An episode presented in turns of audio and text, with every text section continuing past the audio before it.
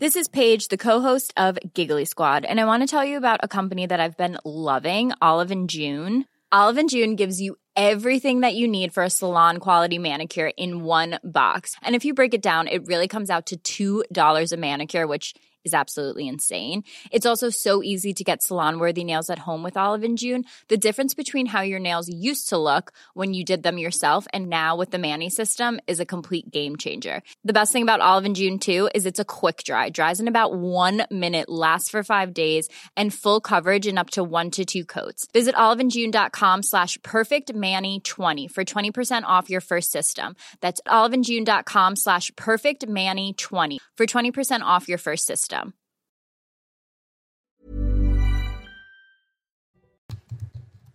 Il est bientôt 6 heures, bienvenue à tous et merci d'être avec nous à la une ce matin. L'affaire Palmade et l'enquête sur les soupçons de pédopornographie qui progressent. L'audition du deuxième témoin a eu lieu hier. Toutes nos informations avec Amaury Bucco. A tout de suite Amaury.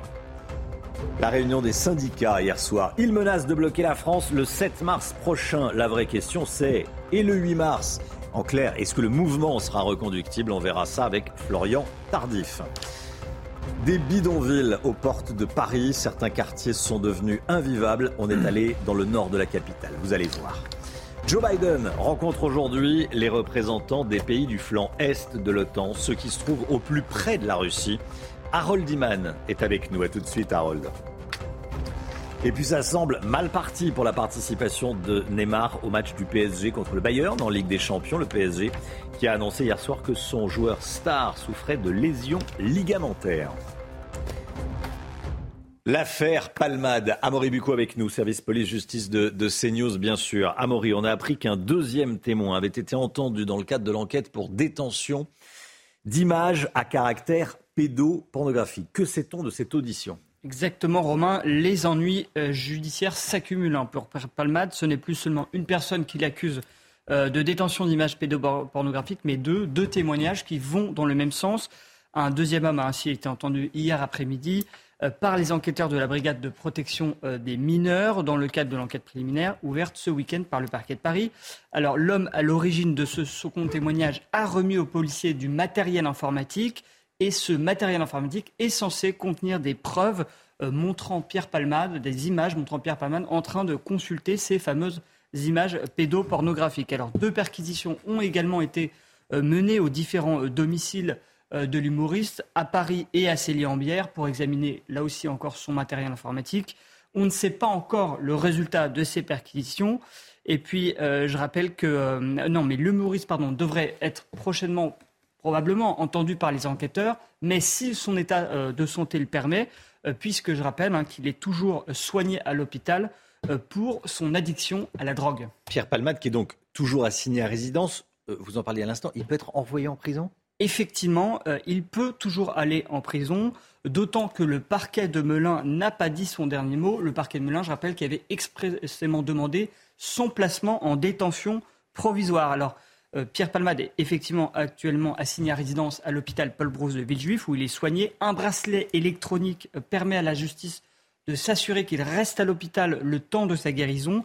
Mais ce vendredi, les choses pourraient effectivement changer.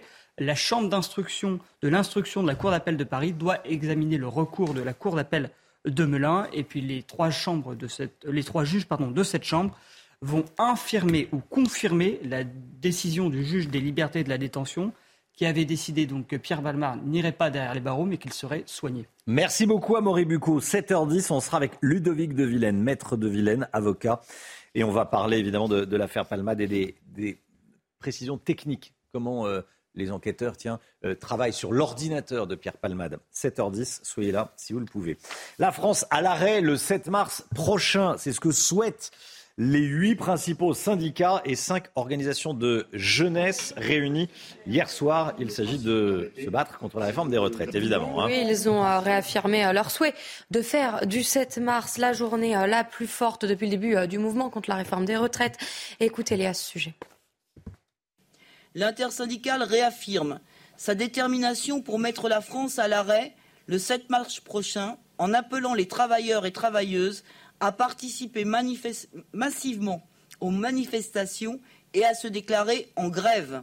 le gouvernement euh, passe de temps en temps un coup de fil, mais finalement pour ne rien dire. Et puis c'est pas euh, sur un coup de fil de cinq minutes qu'on négocie entre guillemets, alors que le gouvernement est ancré sur sa réforme et ne veut rien entendre.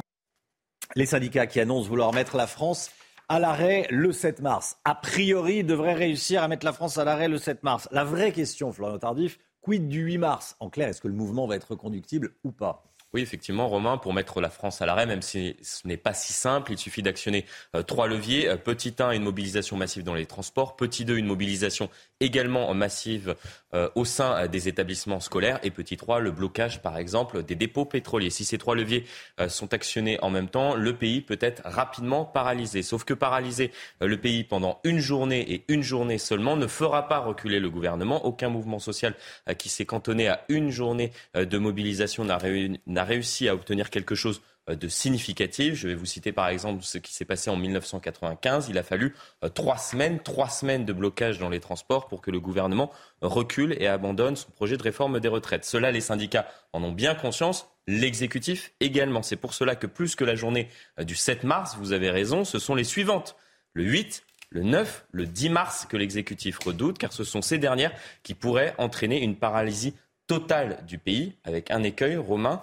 En revanche, pour les syndicats, c'est le soutien du mouvement, soutien de la population française à ce dernier. En paralysant le pays, ce soutien peut rapidement s'éroder, vous l'avez compris. Merci beaucoup Florian. Le pouvoir d'achat et le prix du litre d'essence. Un geste, un geste de la part des pétroliers, c'est ce que réclame le gouvernement par la voix du, président de la République. Vous l'avez entendu euh, hier matin dans, dans la matinale. Qu'en pensez-vous? Écoutez vos réponses. On vous a posé la question. Non, pas le bloquer. L'abaisser, oui. L'abaisser, oui. Euh, il est beaucoup trop cher par rapport à avant. Pour nous, même en deux roues, euh, c'est excessif. Bloquer, euh, diminuer peut-être. Déjà, ce serait pas mal. Mais c'est sûr que si ça augmente encore, ça va devenir compliqué, quoi. Mais oui, qui nous bloque le prix de l'essence, ce serait bien, ouais, qu'on sache. Parce que déjà pour le budget, on ne sait pas forcément à combien on va être à la fin du mois. Et puis, euh, et puis euh, ouais, pour, euh, pour suivre la conso, quoi. Des bidonvilles aux portes de la capitale. Hier, on vous montrait des images du sud de Paris. Aujourd'hui, nos équipes ont parcouru le nord pour constater que la misère est partout. Un problème important puisque les touristes découvrent ces portes-là dès leur arrivée à Paris. Regardez ce reportage de Jeanne Cancard et Jean-Laurent Constantini. À l'entrée de Paris, porte des Lilas, des tentes sous un pont servent d'habitation à des sans-abri. Porte de la Chapelle, ce sont les ordures d'un ancien campement qui jonchent le sol. Une misère particulièrement présente au nord de la capitale, à laquelle peuvent se mêler voleurs à la tire, dealers et consommateurs de crack. Ces touristes sont venus visiter le quartier de la Porte de la Villette pour une amie qui envisage d'emménager ici. Mais à leur arrivée, c'est la douche froide. Je lui dirais simplement de, trouver une autre solution. Je ne serais pas venue ici toute seule. Si c'est pas avec mon mari, euh, non, je ne serais pas venue seule. Je ne me sens pas en sécurité du tout. Un ressenti qui est une réalité pour cette habitante. Des fois, le soir, on revient, on trouve des gens qui, sont dorment à l'intérieur, dans le local poubelle, dans la cave. Euh, devant la porte aussi, il y a toujours deux, trois personnes qui vont se faire embêter par. On a des voisins qui sont partis, qui sont déménagés. On a des, des commerçants qui essayent à quitter le quartier aussi. Ce n'est pas encore le cas de ce gérant de supermarché, même s'il nous confie être à bout après une nouvelle agression la semaine dernière. Deux individus drogués. Ces gens-là, on les connaît. Ce sont des vendeurs de cigarettes aussi. Euh, qui rentrent dans le magasin, qui commencent à voler. Donc euh, je leur ai dit de sortir. Celui qui est derrière moi commence à m'agresser. Donc euh, il m'a donné des coups de poing. Malgré une forte présence policière au nord de Paris, riverains et élus en demandent davantage au ministère de l'Intérieur. Voilà, de vrais bidonvilles aux portes de la capitale. Pour ne parler que des portes de la capitale, ces situations se reproduisent également dans des arrondissements du centre de Paris et dans euh, beaucoup de, grandes villes euh, de France, bien sûr. Record battu, triste record. Ça fait un mois qu'il n'a pas vraiment plu euh, sur la France. Un nouveau record qui dépasse celui de 2020. Forcément, les cours d'eau euh, en prennent un coup, comme on dit. C'est le cas de la Marne hein, qui s'assèche, Audrey. Hein. Oui, le niveau de cette rivière euh, du bassin parisien, vous le voyez, a considérablement baissé et continue euh, de descendre. C'est donc la conséquence de la sécheresse hivernale. Les spécialistes sont inquiets puisque ce phénomène risque d'impacter lourdement la faune et la flore qui vivent autour. Et puis on part à Venise. À Venise, les, les gondoles euh, touchent le fond. Regardez ces images, euh, oui, désolantes, tristes. Hein. Mmh, certains euh, canaux de la ville sont à sec à cause de euh, marée basse. C'est pourtant normal qu'à cette période de, l'eau laisse place à la boue dans les, euh, dans les rues. Mais cette année, c'est la durée de la décrue qui est inhabituelle et ça met en péril les fondations des vieux palais de la Sérénissime, par exemple, classés Ouais. au patrimoine mondial de l'UNESCO. Ouais, ouais. Le, le charme est rompu. Hein. Mm. Oui, ça laisse les gondoles à Venise, là c'est. Oui, on, on les laisse à. Venise. Là, hein. On-. Ah, il est pauvre, là, c'est... et puis ça doit pas sentir très bon, là, avec la, la gadoue. La... Bon, c'est comme ça. Prêt pour la Coupe du Monde de rugby 2023. Visiblement, Valérie Pécresse est prête. La présidente de la région Île-de-France joue au rugby. Elle est partie en, en Nouvelle-Zélande pour euh, vanter la, la France qui va recevoir la, la Coupe du Monde de, de rugby. hein. Alors, je sais pas si elle est prête pour un plaquage. Je sais pas si, mais en tout cas, voilà, elle, do- elle donne de sa personne. C'est sympa. C'est euh, Valérie Pécresse qui, euh, qui a publié cette, euh, cette vidéo sur TikTok. Allez, le sport, tout de suite. Votre programme avec les déménageurs bretons, des déménagements d'exception. On dit chapeau les bretons. Information sur déménageurs-bretons.fr.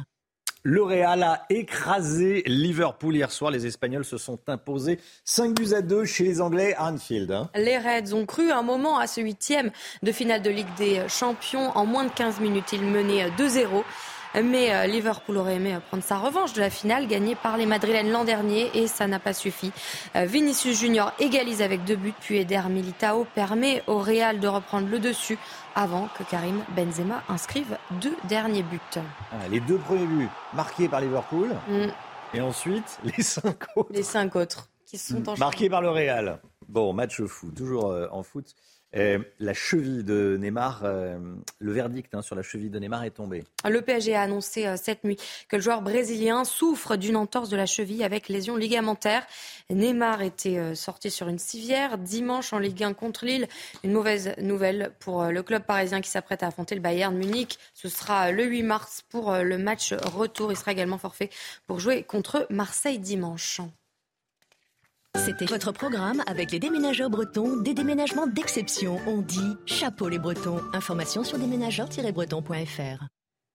C'est News, il est 6h10. Merci d'être avec nous. Bon réveil à tous. Bon courage si vous partez travailler. Dans un instant, Harold Iman va tout nous dire sur cette rencontre aujourd'hui entre Joe Biden, le président américain, et les représentants des pays membres de l'OTAN sur le flanc Est, les pays les, plus près de la, Russie.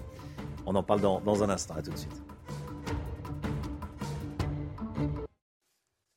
C'est News, il est 6h13. Bienvenue à tous. On va parler de l'Ukraine dans un instant, juste après le point info, tout ce qu'il faut savoir dans l'actualité. Audrey Berthaud. L'affaire Pierre Palmade, un deuxième témoin, a été entendu dans le cadre de l'enquête pour détention d'images à caractère pédopornographique. Le deuxième homme auditionné affirme avoir une vidéo montrant Pierre Palmade en train de consulter une vidéo pédopornographique. Le matériel vidéo est en cours d'exploitation. L'usine de jouets mécano annonce brutalement la fermeture de son site en France l'année prochaine. Le groupe Speedmaster, propriétaire depuis 2014, envisage de cesser toute activité de l'usine de Calais. Dans un communiqué, il a précisé que l'usine n'est jamais parvenue à atteindre un équilibre financier. Et puis au Brésil, les recherches se poursuivent. 38 personnes sont toujours portées disparues après les glissements de terrain qui ont emporté de nombreuses maisons. Le bilan humain est de 44 morts. Il pourrait encore augmenter dans les prochaines heures. Joe Biden. Joe Biden est à, est à Varsovie, en Pologne. Il a pris la parole hier en fin de journée. Il va rencontrer aujourd'hui les représentants du flanc Est de l'OTAN, des pays baltes jusqu'à la Bulgarie, en passant par la Roumanie. La rencontre va avoir lieu en Pologne, hein, où il se trouve. Harold Diman avec nous. Bonjour Harold. Bonjour. Rebonjour. Le message de Joe Biden est clair. hein. L'OTAN est là et ne reculera pas devant les, les ambitions de Vladimir Poutine. Absolument. Et Biden a parlé euh, hier avant euh, que, enfin avant-hier, il a parlé avant Poutine et hier il a parlé après Poutine. Donc il a bien encadré. Et euh, son message est super simple. Euh, L'Ukraine ne disparaîtra pas et on la soutiendra euh, jusqu'au bout. C'est un, peu vague. Qu'est-ce que c'est que le bout Mais beaucoup d'armement, beaucoup de financement, pas de soldats. Vladimir Poutine, lui, avait dit que l'Occident a, provoqué la guerre et que l'Occident était une force du mal et que la Russie était une force du bien. Et euh, sur ce, Poutine a dit qu'il se retirait du traité New Start nucléaire, qui était pour la limitation des armements nucléaires. Donc la suspension veut dire que les, les inspecteurs américains et de l'OTAN généralement ne pourront plus aller sur les installations euh, russes de ces armements. C'était un système vraiment très très sophistiqué. Il suspend, mais il n'en sort pas tout à fait. C'est peut-être le début d'une course aux armements nucléaires, on espère que non. Mais voilà, Biden a montré qu'il n'avait vraiment pas grand-chose à faire des avis de Vladimir Poutine. Et la France dans tout ça Emmanuel Macron est attendu à Kiev?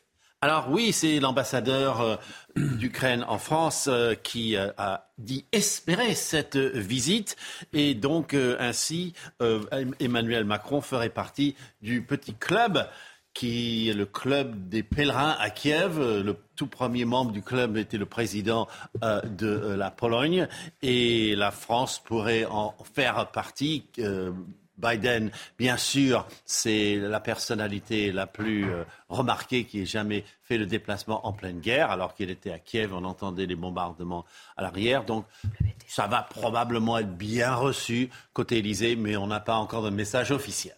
Hmm.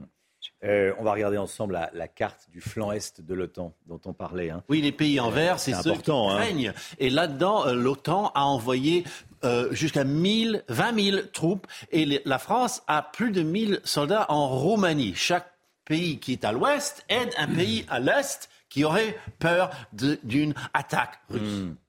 Merci beaucoup, Harold Iman. Merci Harold. Maddy McCann, Maddy McCann, elle aurait été retrouvée. Alors attention, hein, c'est plus précisément, c'est pas ça. C'est euh, une jeune femme dit qu'elle est Maddy McCann. Voilà l'information. Elle réside en Pologne et elle assure être la petite fille disparue au Portugal en 2007. L'affaire avait fait couler beaucoup d'encre. Il y a quelques années, souvenez-vous, une enfant britannique de 4 ans s'était volatilisée lors d'un voyage avec ses parents à Praia da Luz, au Portugal. Et bien sur les réseaux sociaux, une jeune femme prétend être Maddy McCann. Un test ADN devrait bientôt être réalisé pour éclaircir l'affaire. Marine Sabourin. Je pense vraiment que je suis Madeleine et j'ai beaucoup de raisons de le penser. Elle s'appelle Julia Faustina et serait, selon ses dires, Maddy McCann. Disparue en 2007 au Portugal à l'âge de 4 ans, l'histoire de la jeune fille avait ému le monde entier. Sur son compte Instagram, cette jeune Polonaise présente ses ressemblances avec l'enfant en s'appuyant sur des grains de beauté à la cuisse, une fossette ou encore une tache dans l'œil droit. Des signes caractéristiques de Maddy que ses parents avaient mis en avant dans les appels à témoins. Julia explique n'avoir aucun souvenir de son enfance et souffrir d'amnésie post-traumatique après avoir été victime d'un pédophile. Des affirmations à prendre avec des pincettes selon ce spécialiste. Le fait d'avoir évolué dans une famille dans laquelle on se sent mal et dans laquelle on ne se reconnaît pas euh, peut favoriser la conviction que nos parents ne sont pas nos parents et qu'on est forcément euh, issu d'autres parents. C'est un moyen de supporter euh, l'idée d'avoir cette famille si dysfonctionnelle. L'histoire de Julia présente en effet quelques incohérences. Âgée de 21 ans, Maddy devrait-elle en avoir 19 Sur Instagram, Julia Faustina affirme que les parents de Maddy ont accepté de réaliser un test ADN pour vérifier ses dires. Mais pour l'heure, personne n'est en mesure de confirmer ses propos. Voilà, une jeune femme dit être Maddy McCann. Voilà l'information. Au Royaume-Uni, la semaine de 4 jours a convaincu presque toutes les entreprises qui l'ont testée la semaine des 4 jours. 92% des entreprises qui ont testé la semaine des 4 jours veulent continuer sur cette voie. Hein. Un succès euh, sans équivoque après euh, ce qui est décrit comme la plus vaste expérience menée euh, dans le monde sur la semaine de 4 jours. Les détails avec Sarah Menaï, correspondante à Londres. La grande majorité, 92% exactement des entreprises qui l'ont testé, veulent l'adopter sur le long terme.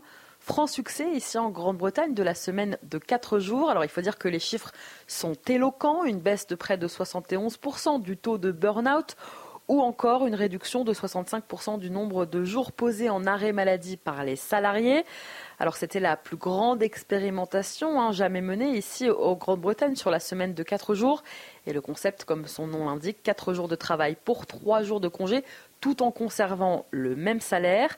Sur l'échantillon des entreprises testées divers secteurs d'activité, on passe du domaine de la restauration au milieu bancaire en passant eh bien, par la tech. Et à la fin de l'expérimentation, les salariés concernés décrivent un meilleur équilibre entre leur vie professionnelle et leur vie personnelle. Et de leur côté, eh bien, les entreprises n'ont pas constaté une baisse de leur productivité ou encore un, manque à gagner eh bien, dans leur rendement. Opération donc plus que réussie pour ces entreprises qui vont garder ce concept de semaine à quatre jours et peut-être inspirer d'autres entrepreneurs.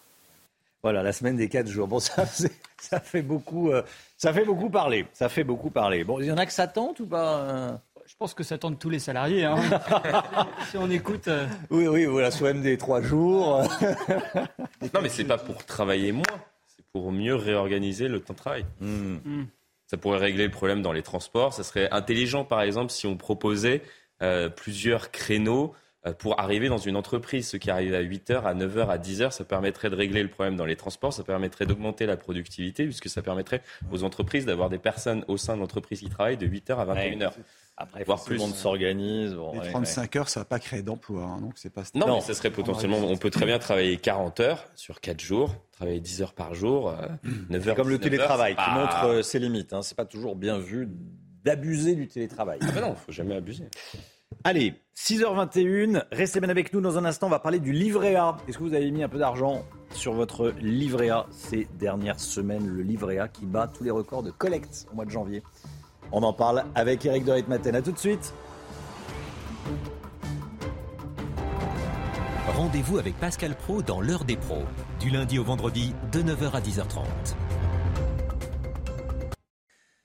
Le livret A est plus que jamais le, placement préféré des Français. Le rendement a beaucoup augmenté et du coup, on place de plus en plus nos économies sur le livret A. Éric de Reitmaten, déjà les chiffres. Et euh, où va l'argent collecté? Oui, alors d'abord le chiffre, hein. c'est beaucoup d'argent mis euh, au mois de janvier, 11 milliards 200 millions, 11 milliards 200 millions placés sur les deux livrets sociaux, hein. euh, et donc rappelons que ça rapporte 3% par an quand même maintenant, hein. ça a pratiquement... Les deux, c'est le livret A et, le, livret, développement durable et solidaire. Et solidaire. Alors, alors c'est de l'argent euh, qui vient des, comptes courants, si vous voulez, des Français. Donc la Banque de France nous dit effectivement cet argent qui était finalement de l'argent gratuit pour les banques, eh bien maintenant il faut le rémunérer puisqu'il est placé sur des livrets qui, qui rapportent euh, de l'argent. Bon, il est utilisé à bon escient, hein, l'argent du livret A. Il faut rappeler que ce qui est nouveau, c'est qu'il peut être utilisé dans le futur. Il serait utilisé pour la construction des futures centrales nucléaires. Ça, c'est vraiment nouveau. Mais il y a une autre destination qu'on connaît, c'est le logement social, la construction des HLM. Si vous avez 100 euros sur votre livret, il y a 37 euros qui vont vers la construction de logements sociaux. Le problème, c'est que les taux d'intérêt sont passés euh, pratiquement 0 à 3% pour euh, les organismes sociaux. Et donc, ben, ils voient la note exploser. En un an, ils vont devoir débourser 3 milliards 700 millions de plus. Ah, vous imaginez l'impact pour euh, la construction des logements sociaux, à tel point que l'État va intervenir, il va créer un bouclier pour aider justement ces organismes sociaux à poursuivre la construction de logements. Le livret A rapporte plus aux épargnants, mais coûte plus cher aux banques et à l'État. Hein. Bah, vous avez tout compris, effectivement. Alors déjà, pour les épargnants, si vous avez le, le, summum, c'est-à-dire 22 950 euros placés sur le livret A pendant 12 mois sans y toucher, ça rapportera 688 euros d'intérêt. C'est pas mal hein, par rapport euh, à l'assurance vie où les fonds euros ne rapportent que 1,9%. Pour les banques, ça a un coût, hein, je vous l'ai dit. L'argent était gratuit, maintenant il faut euh, pour euh, payer finalement hein, cette rémunération. Et puis, vous savez, rien n'est gratuit dans la vie. Comme les banques vont rémunérer le livret A, eh bien, elles vont répercuter cela si vous empruntez pour acheter un, bien, un logement, etc. En fait, en gros, ce que la banque vous donne d'un côté, elle le récupère de l'autre. Et si elle ne le faisait pas, eh bien, ce serait vraiment les marges des banques qui seraient dégradées. Et d'ailleurs, l'année 2023 ne s'annonce pas très très bonne, dit-on, dans euh, le métier. Merci beaucoup, Eric de Reitmaten. 22 950 euros. Euh, placé sur un an, c'est le plafond, rapporte 688 euros d'intérêt. Hein, si on le place toute l'année au plafond, 688 euros. On peut avoir un livret par euh, personne. Donc, vous voyez, si vous avez vraiment de l'argent, ça peut aller loin. Merci beaucoup, Eric. Le temps tout de suite et on commence avec la météo des neiges. La météo avec BDOR. L'agence BDOR vous donne accès au marché de l'or physique. L'agence BDOR, partenaire de votre nouvelle épargne. Place à présent à votre météo des neiges où les conditions météo s'annoncent très agréables une nouvelle fois aujourd'hui au programme un temps sec et très ensoleillé, pas un seul nuage à l'horizon et des températures très douces avec en moyenne 1 degré pour le Grand Bornand et un risque d'avalanche particulièrement faible. Même type de conditions du côté de Val Thorens, moins 2 degrés relevés en haut de la station, 0 degré en bas de la station, pas un seul nuage à l'horizon et un risque d'avalanche toujours très faible. On prend à présent la direction de Tignes, là aussi on conservera également du grand beau temps, un temps sec et ensoleillé, des températures très douces pour la saison avec en moyenne 1 degré en haut de la station. À noter que la neige fera son grand retour en fin de semaine. La météo avec BDOR. L'agence BDOR vous donne accès au marché de l'or physique. L'agence BDOR, partenaire de votre nouvelle épargne. Allez, Alexandra Blanc pour le temps tout de suite. La météo avec Groupe Verlaine. Installation photovoltaïque pour réduire vos factures d'électricité. Groupe Verlaine, connectons nos énergies.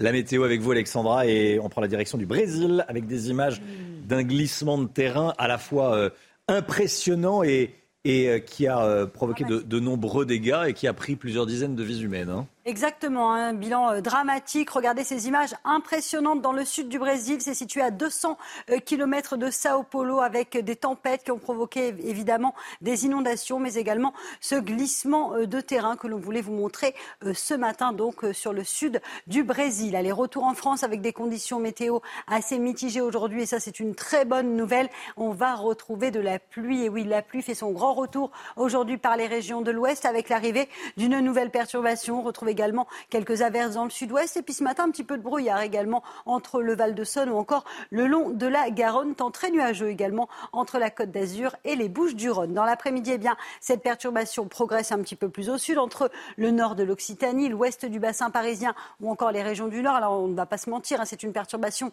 de faible activité. On ne va pas retrouver de fortes pluies, mais on va retrouver quand même quelques petites gouttes et ça va faire du bien puisque la sécheresse est bien présente depuis euh, quelques mois déjà. Également quelques gouttes de pluie entre le sud-ouest et le nord-est. Et puis un petit peu de neige en montagne. Ça va faire plaisir euh, aux gens qui sont à la montagne. On aura de la neige sur les Pyrénées ou encore euh, sur les Alpes au-delà de 1700-1800 mètres d'altitude. Les températures ce matin, grande, grande douceur. 9 degrés à Paris, 10 degrés pour le Pays Basque ou encore 10 degrés euh, du côté de Montpellier. Puis dans l'après-midi, les températures baissent un petit peu par rapport à hier. Hier, c'était vraiment printanier, mais ça restera très doux pour la saison. 15 degrés cet après-midi à Toulouse, 16 degrés en moyenne à Bordeaux. Vous aurez 12 degrés entre et Paris, localement entre 10 et 11 degrés près des côtes de la Manche. Demain, ce sera la journée la plus pluvieuse de la semaine avec de fortes pluies dans le sud. Et puis à partir de vendredi, samedi, amélioration par le nord et températures qui vont baisser et repasser en dessous des normales. Vous avez regardé la météo avec Groupe Verlaine. Isolation thermique par l'extérieur avec aide de l'État. Groupe Verlaine, connectons nos énergies. C'est News, il est 6h29. Bienvenue à tous à la une ce matin. L'insécurité et les vols qui n'épargnent aucune ville. Reportage CNews à Neuilly-sur-Seine, près de Paris, où des commerçants et des riverains racontent, vous allez l'entendre, les actes de délinquance qu'ils ont subis. L'usine mécano de Calais va fermer l'année prochaine. 50 personnes y travaillent. La maire de Calais, Natacha Bouchard, est en colère. Vous allez l'entendre. Les habitants de Bélabre, dans l'Indre, se mobilisent pour dire non à l'ouverture dans leur commune d'un centre pour migrants. On sera avec l'un des habitants qui va témoigner anonymement. Les soignants non vaccinés pourraient être réintégrés au printemps dans les hôpitaux. Les informations de Florian Tardif. Édito, 6h50. A tout de suite, Florian. Et puis le flop de la billetterie pour les JO de Paris 2024. Certains acheteurs sont déçus, les prix sont trop chers et ne sont pas fidèles à ce que les organisateurs avaient annoncé. On en parle ce matin. À sur seine dans les Hauts-de-Seine, depuis plusieurs jours, des mineurs isolés braquent des commerces et des habitants d'un quartier de la ville. L'objectif, récupérer notamment de l'argent liquide, un sentiment d'impunité selon les auteurs et d'insécurité pour les habitants et les commerçants. Régine Delfour, Dorine Jarnias, regardez. Dans la nuit du 12 au 13 février, deux cambrioleurs vident le tiroir caisse d'une pharmacie. C'est la troisième fois en deux ans que la pharmacienne est victime de vol. La police qui se met en danger euh, les attrape, nous disent qu'ils sont relâchés quelques heures après parce qu'ils sont mineurs avec un statut de mineur isolé protégé. Et nous, on se dit que ça va revenir tout le temps, que ça va être récidivant. Là, je pense à mettre un rideau métallique euh, sur toute la vitrine de la pharmacie. Des mineurs isolés vivant dans le bois de Boulogne sévissent quotidiennement dans ce quartier. Cette même nuit, ils ont aussi cambriolé la parfumerie et tenté de s'introduire dans un salon de coiffure. On est tous un peu euh, vigilants euh, le soir, la journée, euh, le matin. Moi, j'attends souvent un appel le soir pour me dire Valérie, vite, rentre, rentre à la boutique, on t'a, on t'a fracturé la boutique. Les riverains sont également la cible des voleurs. Il y a trois semaines, Pierre rentre avec ses trois filles. Aux alentours de 18h30, il entend du bruit dans sa chambre. Je suis rentré et là, le, le voleur sortait de mon dressing et je l'ai coursé. Il est ressorti par où il était rentré. Ils ont pris tous les bijoux les montres, euh, les porte-clés en argent, enfin tout. Je dors plus dans ma chambre, je peux plus dormir dans ma chambre. Il y avait l'odeur du, voyou en plus, son, son déodorant, etc. C'est l'horreur. Désormais, Pierre vit dans la crainte. Il refuse de laisser ses enfants jouer sans surveillance et vérifie les alentours quand il quitte son domicile. La France à l'arrêt le 7 mars prochain, c'est ce que souhaitent les huit principaux syndicats et cinq organisations de jeunesse. Réunis hier soir pour lutter contre la réforme des retraites, ils ont réaffirmé leur souhait de faire du 7 mars la journée la plus forte depuis le début du mouvement. Alors à quoi va ressembler cette journée euh, du 7 mars? Élément de réponse avec Augustin Donadieu. L'objectif des syndicats est clair, mobiliser un maximum de personnes le 7 mars prochain pour paralyser le pays l'intersyndicale réaffirme sa détermination pour mettre la France à l'arrêt le 7 mars prochain en appelant les travailleurs et travailleuses à participer massivement aux manifestations et à se déclarer en grève. Une grève que les syndicats veulent plus forte que le 31 janvier, où 2,5 millions de manifestants étaient descendus dans la rue selon la CGT. L'intersyndicale regrette des négociations insuffisantes avec le gouvernement. Le gouvernement euh, passe de temps en temps un coup de fil, mais finalement pour ne rien dire. Et puis c'est pas euh, sur un coup de fil de cinq minutes qu'on négocie entre guillemets, alors que le gouvernement est ancré sur sa réforme et ne veut rien entendre. L'objectif des syndicats Parvenir à une journée morte dans les entreprises, les administrations, les services, les commerces, les écoles, les lieux d'études ou encore les transports. Plusieurs secteurs ont annoncé partir en grève reconductible comme la RATP. Cinq des plus puissantes fédérations de la CGT annoncent vouloir bloquer leurs activités sur la durée. L'usine de jouets mécano annonce brutalement la fermeture de son site en France l'année prochaine. C'est ce qu'a annoncé la direction hier aux représentants du personnel et aux 50 salariés du site, un hein, mécano à Calais. Dans un communiqué, le groupe canadien Spinmaster a précisé que euh, l'usine n'est jamais parvenue à atteindre un équilibre financier. Vous le voyez, des euh, négociations débuteront jeudi prochain. Les détails avec Maureen Vidal. C'est un véritable emblème de la ville de Calais qui pourrait disparaître en 2024. Présente depuis 1959, l'usine de jouets mécano devrait fermer ses portes selon le groupe canadien Spinmaster, propriétaire de l'enseigne. Confrontée à des conditions de marché difficiles, aggravées par la récente flambée des coûts des matières premières et de l'énergie, l'usine n'est jamais parvenue à atteindre un équilibre financier. Les emblématiques blocs de construction ne devraient plus être produits en France. Une annonce brutale pour les 50 employés de l'usine calaisienne et pour la mère, Natacha Bouchard. J'ai euh, été euh, informée euh, via mon, cabinet en fin de matinée, indiquant qu'un communiqué de presse donc, partait cet après-midi et que les salariés seraient informés cet après-midi. Le 2 mars, Spinmaster ouvrira les négociations avec les partenaires sociaux, puis un plan de sauvegarde de l'emploi. Le groupe se dit ouvert à toute proposition de repreneur de l'usine, mais selon la maire de Calais, le géant canadien a une autre idée en tête. Il y a euh, dans euh, partie de leur argumentaire le fait que le coût de, la main-d'œuvre en France est, beaucoup trop cher euh, et que l'usine du, Mexique est plus, est plus intéressante pour eux. En décembre 2022, Mécano affirmait pourtant bien résister à la crise et préparait déjà des nouveautés. Joe Biden rencontre aujourd'hui les représentants des pays de l'OTAN, d'Europe centrale et d'Europe de l'Est, le front Est de l'OTAN. Il est à Varsovie, le président américain, qui a prononcé un, discours visant à réaffirmer le, soutien des États-Unis à, l'Ukraine, Audrey. Hein. Il a également dissipé toute crainte d'une victoire finale de la Russie. Écoutez-le. Ils ne vous prendront pas votre pays. Ils ne vous prendront pas votre liberté. Ils ne vous prendront pas votre avenir. Et je vais répéter ce soir ce que j'ai dit l'année dernière au même endroit. Une dictature qui cherche à construire un empire sera incapable d'enlever l'amour des gens pour la liberté. La brutalité ne pourra jamais anéantir la volonté des hommes libres et l'Ukraine ne sera jamais défaite par la Russie. Jamais. Vendredi, ça fera un an, jour pour jour, que la guerre en Ukraine a, débuté. Les troupes russes entraient sur le territoire ukrainien et changeaient la, face du monde et de l'Europe. Un an après, comment les Russes voient cette guerre qui s'éternise? Retour sur un an de conflit. Thomas Bonnet. Nous allons nous évertuer à démilitariser et dénazifier l'Ukraine. 24 février 2022, discours martial de Vladimir Poutine qui affiche son objectif et insiste sur la menace qui pèserait sur la Russie. Très vite, la guerre exacerbe le sentiment patriotique. Les couleurs du drapeau fleurissent dans Moscou. Sur ce panneau, le slogan Nous sommes ensemble, symbole de l'opération militaire, tout comme cette lettre Z, inscrite partout, des chars déployés en Ukraine jusqu'au mur de ce bâtiment. Dans le même temps, des mouvements de protestation se forment dans les grandes villes du pays. Les centaines d'arrestations et la menace de la prison finissent par étouffer la contestation d'une partie de la population.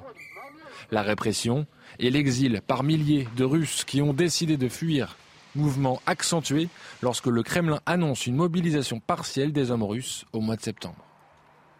Alors un an après le début du conflit, dans les rues moscovites, l'humeur varie entre inquiétude, indifférence et adhésion au discours officiel. C'est regrettable que des personnes meurent et qu'on ne parvienne pas à une solution pacifique. Mais de manière générale, je ne veux pas de missiles de l'OTAN déployés à nos frontières. Je parle surtout à des gens de mon âge. Ils n'abordent pas vraiment le sujet. Tout le monde essaie de courber les chines et d'avancer. L'argent, nerf de la guerre. Pour ne pas perdre l'opinion, le Kremlin devra s'assurer de la bonne santé économique du pays. Pour l'heure, les menaces d'effondrement liées aux sanctions occidentales semblent avoir un effet plutôt limité. Voilà, il y a 8h15, l'invité de Laurence Ferrari sera Bernard-Henri Lévy. Bernard-Henri Lévy, invité de Laurence Ferrari. 8h15. La déception, la déception autour des billets des JO, les, Jeux Olympiques de, Paris 2024. Dans un an, les Jeux n'ont pas commencé. Certains sont déjà déçus. Hein même si euh, les ventes sont un succès, pour les acheteurs, les tickets sont euh, clairement trop chers. Ils devaient coûter en moyenne 24 euros selon l'organisation, mais euh, dépassent finalement les 70 euros. Les explications de Sylvain Michel. Heureux d'avoir été tirés au sort, certains ont déchanté, jugeant le prix des billets pour les Jeux Olympiques de Paris 2024 trop élevé. Nous, on a toujours été très clair, on avait annoncé dès le départ qu'on aurait des prix d'entrée à 24 euros avec 1 million de billets à 24 euros 50% de nos billets à 50 euros ou moins et seulement 10% des billets à plus de 200 euros. Forcément, ceux qui arrivent après les premiers sont moins bien servis. Aujourd'hui, avec le système de pack, il faut en plus choisir trois sports avec le même nombre de billets pour chacun, ce qui peut freiner, surtout si les prix les plus accessibles ne sont plus disponibles. Et pour ceux qui ne sont pas intéressés par les packs, rendez-vous du 15 mars au 20 avril pour les inscriptions au tirage au sort des billets à l'unité. Les créneaux des billets à l'unité commenceront le 11 mai et là on remettra des billets dans tous les sports à tous les tarifs. Pour l'heure, le comité d'organisation des Jeux pourrait citer Jean de La Fontaine.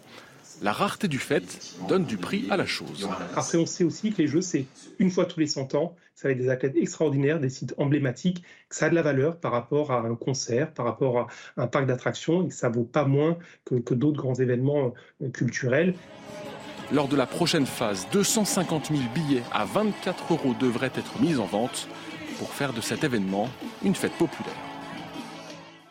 Voilà, la déception autour, des, autour de, la, de la billetterie. Bon, ça, ça, se réglera peut-être, mais effectivement, pour l'instant, euh, non, vous n'avez pas l'air. Euh, ah, moi, je trouve ça scandaleux. Optimiste. Ah. Euh, les, les, prix qui sont affichés, on parle de 70 euros. Non, si on veut la ne serait-ce qu'une petite compétition euh, intéressante, ça monte à 200, 300, 400 euros. Enfin, pour des jeux qui étaient censés être accessibles à tous, enfin, je suis désolé. Il y a un sujet. Il y a un sujet, c'est pour ça qu'on en parle. Un vrai sujet. Il y a un vrai sujet. Allez, 6h41, le match Liverpool-Real, un match fou, 7 buts au total. Votre programme avec les déménageurs bretons, des déménagements d'exception. On dit chapeau les bretons. Information sur déménageurs-bretons.fr. Écrasante victoire de Madrid hier soir, les Reds se sont inclinés 5-2 chez eux. Ils n'ont pas réussi à, prendre leur revanche sur la finale de la Ligue des Champions perdue l'année dernière. Hein. La rencontre d'hier soir a rappelé des mauvais souvenirs aux supporters euh, anglais. Neuf mois après le fiasco du Stade de France où de nombreux débordements avaient euh, éclaté, les supporters s'en sont pris à Gérald Darmanin et Amélie euh, Oudéa-Castéra. Regardez cette banderole dans les tribunes.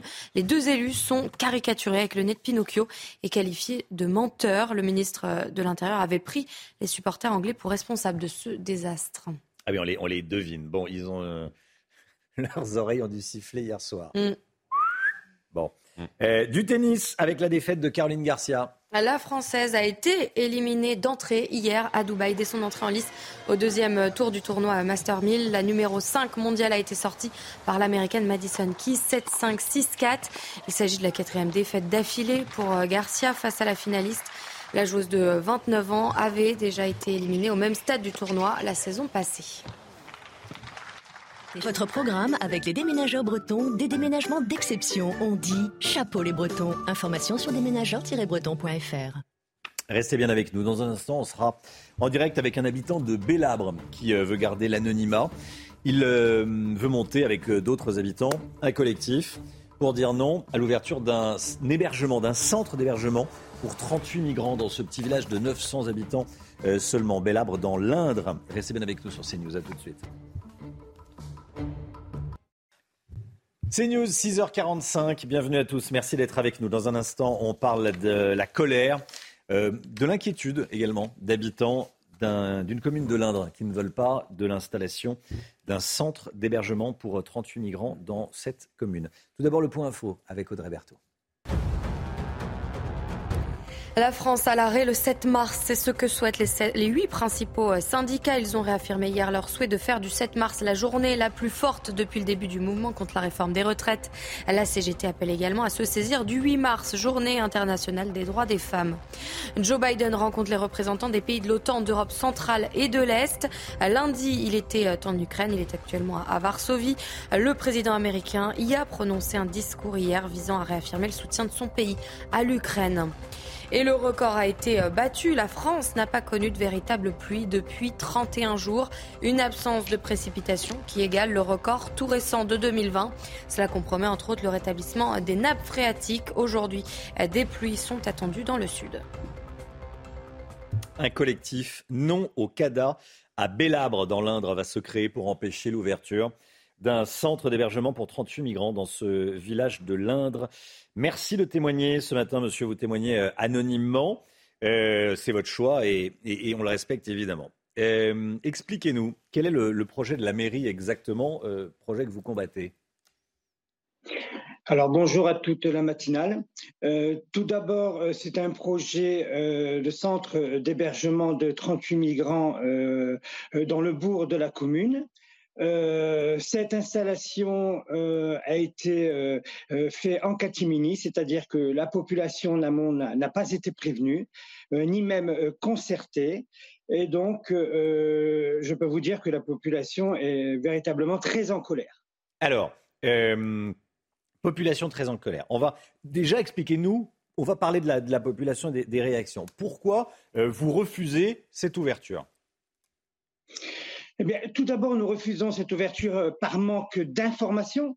Euh, c'est-à-dire que euh, toute la population, l'intégralité de la population n'est nullement au courant des tenants et aboutissants de ce projet, qui, comme vous pouvez imaginer, les laisse un petit peu sceptiques.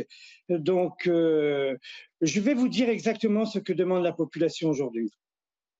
La population demande qu'une réunion publique euh, par la mairie soit faite afin de faire toute la, transparence sur ce qui reste flou euh, pour une grosse majorité de la population bélabraise et la population environnante.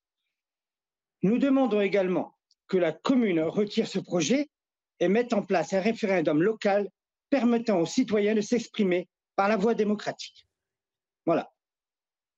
C'est ce que vous demandez. C'est un, en, clair, c'est un, un, vote de la population. C'est de, de, de, demander à la population et que ce ne soit pas uniquement le maire et le conseil municipal qui, euh, qui, qui décident d'installer un, centre pour migrants dans, dans, dans la commune. Euh, donc la mairie, la, la, population n'a pas été consultée. Vous allez créer une association, j'imagine? Elle est en cours de création. Elle est en cours de création. Et c'est pour ça que euh, samedi matin, entre 10h et midi, euh, une très grande réunion d'information se trouvera sur la place du marché de Bellabre. Oui. Alors, vous le savez certainement, à Calac, en Bretagne, un tel projet a été abandonné suite à la mobilisation des habitants. Tout à fait. Nous avons été tenus au courant euh, de ce projet qui a été abandonné car nous sommes en contact avec certaines personnes euh, euh, de Calac. Avec certaines personnes de, de Calac. Le projet de la mairie, c'est d'installer un centre pour migrants en plein centre de, de, la commune. Hein Exactement, à côté de l'église. À côté, à côté de l'église. de la commune, oui, oui. D'accord. Et, et, en fait, Mais que... oui, qu'est-ce, qui vous amène à, être contre? C'est ce que vous voyez ailleurs? C'est euh, euh, expliquez-nous. Eh bien, euh, déjà, c'est le, comme je vous disais, hein, c'est le procédé. C'est, c'est le procédé. C'est que la population a, eu le sentiment d'être trahie par ses élus, déjà pour ne pas avoir été consultée. Et comme je vous disais, il y a la peur, l'inconnu euh, euh, la population n'a euh, aucune information concernant ces personnes qui arrivent. Et, donc, imaginez un petit peu, il y a une peur qui s'installe, une, peur de l'inconnu en fait. Et, voilà, c'est pour ça que la population demande, comme je vous disais, un référendum qui a été refusé par la mairie et également une réunion publique qui a également été refusée par la mairie. Et une réunion publique euh, refusé par la mairie. Vous, voulez plus de démocratie. Merci beaucoup. Merci d'avoir témoigné ce matin. Euh, et on va suivre évidemment ce.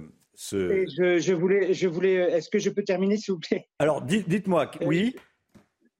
Alors c'est pour ça que nous demandons euh, également euh, qu'une aide euh, médiatique nous soit accordée et nous comptons donc sur CNews afin que nos informations puissent être relayées concernant l'évolution de nos démarches. Donc c'est pour ça que oui, oui bah, vous êtes à l'antenne, monsieur. Donc je peux pas vous voilà, vous êtes à l'antenne et les choix éditoriaux sont décidés par la rédaction. Voilà. Donc merci beaucoup d'avoir été en direct avec nous et vous étiez en direct sur CNews. Donc on peut pas faire plus. Merci, merci beaucoup. Merci d'avoir été en direct. 6h51, restez bien sur CNews dans un instant. Information capitale. Est-ce qu'on se dirige vers la réintégration des soignants non vaccinés dans les hôpitaux? Est-ce qu'on se dirige vers la réintégration des soignants non vaccinés dans les hôpitaux? La réponse est oui. Les informations de Florent Tardif à suivre. A tout de suite. La politique, Florian Tardif, se dirige-t-on vers la réintégration des soignants non vaccinés Florian, la HAS, la Haute Autorité de Santé, ouvre aujourd'hui la voie à cette possibilité dans un avis rendu public en début de semaine. Oui, c'est une question, Romain, qui revient régulièrement maintenant dans le débat public. Faut-il, oui ou non, réintégrer les soignants euh, suspendus depuis septembre 2021, soit il y a plus de 18 mois maintenant? Euh, Cette semaine, la Haute Autorité de Santé, dont les avis euh, sont suivis, Romain, par le gouvernement, a ouvert la voie à une possible réintégration des soignants. Dans le contexte actuel, l'obligation vaccinale contre la Covid-19 pourrait être levée pour tous les professionnels visés par cette contrainte, peut-on lire dans son dernier avis rendu public en début de semaine. Cette vaccination devrait toutefois rester euh, fortement recommandé, en particulier pour les professions pour lesquelles une recommandation euh, de vaccination est actuellement en vigueur pour la grippe, ajoute la HAS. Un avis non définitif, me fait-on remarquer, euh, dans l'entourage du ministre de la Santé, mais qui ouvre pour la première fois, Romain, la voie à une réintégration prochaine de ces soignants. Pourquoi? Car François Braun, le ministre de la Santé lui-même, a expliqué que son choix était suspendu à deux avis celui de la HAS donc et celui du comité consultatif national d'éthique. Si le premier donne aujourd'hui euh, son feu vert, le second n'a pour l'heure donné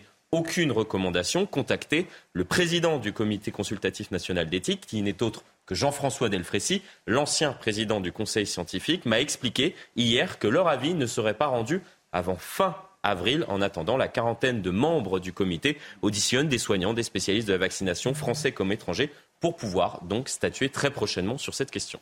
Le sujet est en réalité politique, Florian. Hein. oui, si le président de la République, maintes fois interrogé sur ce sujet depuis euh, quasiment deux ans maintenant, s'en remet aux scientifiques, c'est ce qu'il explique à chaque fois, cette question est en réalité plus politique que scientifique. On est dans le politique absolu, avait même avoué euh, Jean-François Delfrécy lors d'une conférence tenue en juillet dernier. Pourquoi euh, cette décision, Romain, est-elle plus politique que scientifique? Premièrement, car les études ont progressivement montré que la vaccination pouvait limiter, certes, mais ne permettait pas d'empêcher la transmission. L'argument principal qui pouvait justifier euh, cette décision du gouvernement n'est donc plus valable. Deuxièmement, le nombre de soignants concernés est relativement faible. Il serait, selon la Fédération hospitalière de France, environ 4000 professionnels de santé concernés, dont quelques médecins et environ un peu plus euh, d'un millier d'infirmiers. Réintégrer euh, ces soignants romains n'aurait donc pas d'incidence significative en cas euh, de nouvelle vague épidémique. Non, le sujet est politique car il engage la gouvernance de la pandémie jusqu'à présent. Il engage l'image du gouvernement, de son sérieux et du bien fondé de ces mesures durant cette période cruciale qu'a été euh, la, pandémie de Covid-19. Revenir, sur cette décision pourrait donc remettre en question les choix politiques passés et serait inévitablement utilisé euh, par les oppositions contre l'exécutif. Quoi qu'il en soit, en attendant la décision donc définitive de François Braun notamment, n'oublions pas que ces soignants répudiés du jour au lendemain ont été pour certains d'entre eux en première ligne, sans blouse, sans masque, ni gants. Les réintégrer ne seraient pas les réhabiliter, mais permettraient d'apaiser une société fracturée sur un trop grand nombre de sujets. Florian Tardif. Merci beaucoup, Florian. 8h15. Bernard-Henri Lévy sera l'invité de Laurence Ferrari, BHL, invité de Laurence Ferrari, 8h15 dans la matinale. 6h57, le temps tout de suite. La météo avec Groupe Verlaine. Installation photovoltaïque pour réduire vos factures d'électricité. Groupe Verlaine, connectons nos énergies. Changement de temps aujourd'hui, Alexandra Blanc, avec le retour de la pluie. Oui, retour de la pluie euh, sur les trois quarts du pays aujourd'hui. Et puis la douceur, regardez, c'est vraiment le fait marquant euh, ce matin. Des températures particulièrement douces, notamment à Biscarros, avec 12 degrés relevés aux alentours de 5 heures du matin. Grande douceur également au Cap Ferré, avec près de 12 degrés également. Il faisait très doux également du côté euh, d'Agen, sur le Lot et, Garonne, le Lot et Garonne, avec en moyenne 11,5 degrés. Donc retour de la pluie également aujourd'hui, avec l'arrivée d'une nouvelle perturbation. Perturbation assez peu active. On n'attend pas de grosses quantités de pluie, mais on attend tout de même un temps assez maussade avec localement des averses entre le sud de la Bretagne et la pointe du Cotentin. On retrouve également un temps assez brumeux le long de la Garonne ou encore en allant vers le Val de Saône, un temps nuageux aussi euh, autour du golfe du Lion. Et dans l'après-midi, eh bien, la perturbation progresse un petit peu plus au sud. Vous le voyez, entre le nord de la Gironde, l'ouest du bassin parisien ou encore les régions du nord, on retrouvera donc un temps nuageux, mais également de la pluie. Et puis à noter également le retour de la neige en montagne entre les Pyrénées et les Alpes au-delà de 1700-1800 mètres d'altitude. C'est une très bonne nouvelle puisqu'on manque de neige dans certaines stations de ski. Les températures, températures, grande douceur ce matin, on vous le disait, avec 9 degrés à Paris, 10 degrés pour le Pays Basque ou encore 8 degrés du côté de Perpignan. Et dans l'après-midi, les températures restent très douces, même si elles baissent un petit peu par rapport au jour précédent. 10 degrés en Bretagne, 12 degrés à Paris. Vous aurez en moyenne 14 degrés à Clermont-Ferrand et tout de même entre 15 et 17 degrés sur l'arc méditerranéen. Grande douceur donc en allant vers les régions méridionales. Demain, ce sera la journée la plus pluvieuse de la semaine en allant euh, vers le sud-ouest. Toujours de la neige en montagne, de la neige également vendredi avec de la pluie avant le retour du soleil prévu samedi. Côté température, ça va baisser. On va retrouver des températures qui vont passer dans des niveaux en dessous des normales de saison.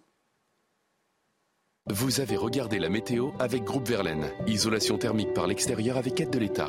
Groupe Verlaine, connectons nos énergies. C'est News, il est 7h, bienvenue à tous et merci d'être avec nous à la une ce matin. L'affaire Palmade et l'enquête sur les soupçons de pédopornographie qui progressent. L'audition du deuxième témoin a eu lieu hier. Toutes nos dernières informations avec Amaury Bucco. Et puis dans un instant, on sera avec Maître Ludovic de Villèle. Bonjour Maître et à tout de suite. La réunion des syndicats hier soir, ils menacent de bloquer la France le 7 mars prochain. La vraie question c'est est-ce que le mouvement va se poursuivre Est-ce que le mouvement sera reconductible? On verra ça avec Florian Tardif. Des bidonvilles aux portes de Paris, certains quartiers sont devenus invivables. On est allé dans le nord de la capitale. Joe Biden rencontre aujourd'hui les représentants des pays du flanc est de l'OTAN, ceux qui se trouvent au plus près de la Russie. Harold Iman est avec nous. À tout de suite, Harold. Et puis ça semble mal parti pour la participation de Neymar au match du PSG contre le Bayern en Ligue des Champions. Le PSG qui a annoncé que son joueur star souffrait de lésions ligamentaires. L'affaire Palmade, on est avec Amaury Bucco, journaliste euh, police-justice à CNews. Amaury, on a appris qu'un deuxième témoin avait été entendu dans le cadre de l'enquête pour détention d'images à caractère pédopornographique. Que sait-on de cette audition? Quelles sont les dernières informations, Amaury? Alors, Romain, ce que l'on sait, c'est que cette audition, elle s'est tenue à Bordeaux. L'homme, il a été entendu par la brigade de protection des mineurs. Cet homme, il affirme non seulement avoir euh, vu euh, Pierre Palmade détenir des images pédopornographiques, mais il affirme aussi qu'il a la preuve de ce qu'il affirme. Et donc, euh, cet homme, il a remis aux enquêteurs eh du matériel informatique, matériel informatique qui est donc censé contenir ces fameuses images. Je rappelle que, cet homme, hein, c'est le deuxième, puisque un autre homme avait au préalable dénoncé les mêmes faits, deux témoignages qui vont donc dans le même sens. Et puis deux perquisitions ont été euh, menées hein, ces derniers jours aux différents domiciles de Pierre Palmade, à Paris et à Célie-en-Bière. Là encore, pour examiner le matériel informatique de l'humoriste et pour voir ce qu'il contient. Et puis, alors forcément, bien dans cette enquête, euh, Pierre Palmade va probablement être euh, à nouveau entendu par les enquêteurs, non pas pour l'accident, mais donc pour cette, cette affaire-ci. Il faut que son état de santé soit compatible, hein, puisque je rappelle qu'il est toujours soigné à l'hôpital pour son addiction à la drogue. Amaury Bucco, merci beaucoup Amaury. Comment travaillent les enquêteurs? Que risque Pierre Palmade dans cette affaire de soupçon de, de pédopornographie? On verra ça avec vous, maître de Villèle, dans un instant. À tout à l'heure, aux alentours de 7h10. La France à l'arrêt le 7 mars. C'est ce que souhaitent en tout cas les huit principaux syndicats et organisations de cinq organisations de jeunesse réunies hier soir pour lutter contre la réforme des retraites. Ils ont réaffirmé leur souhait de faire du 7 mars la journée la plus forte depuis euh, le début euh, du mouvement. Je vous laisse les écouter l'intersyndicale réaffirme sa détermination pour mettre la France à l'arrêt le 7 mars prochain en appelant les travailleurs et travailleuses à participer massivement aux manifestations et à se déclarer en grève. Le gouvernement euh, passe de temps en temps un coup de fil, mais finalement pour ne rien dire, et puis c'est pas euh, sur un coup de fil de cinq minutes qu'on négocie, entre guillemets, alors que le gouvernement est ancré sur sa réforme et ne veut rien entendre.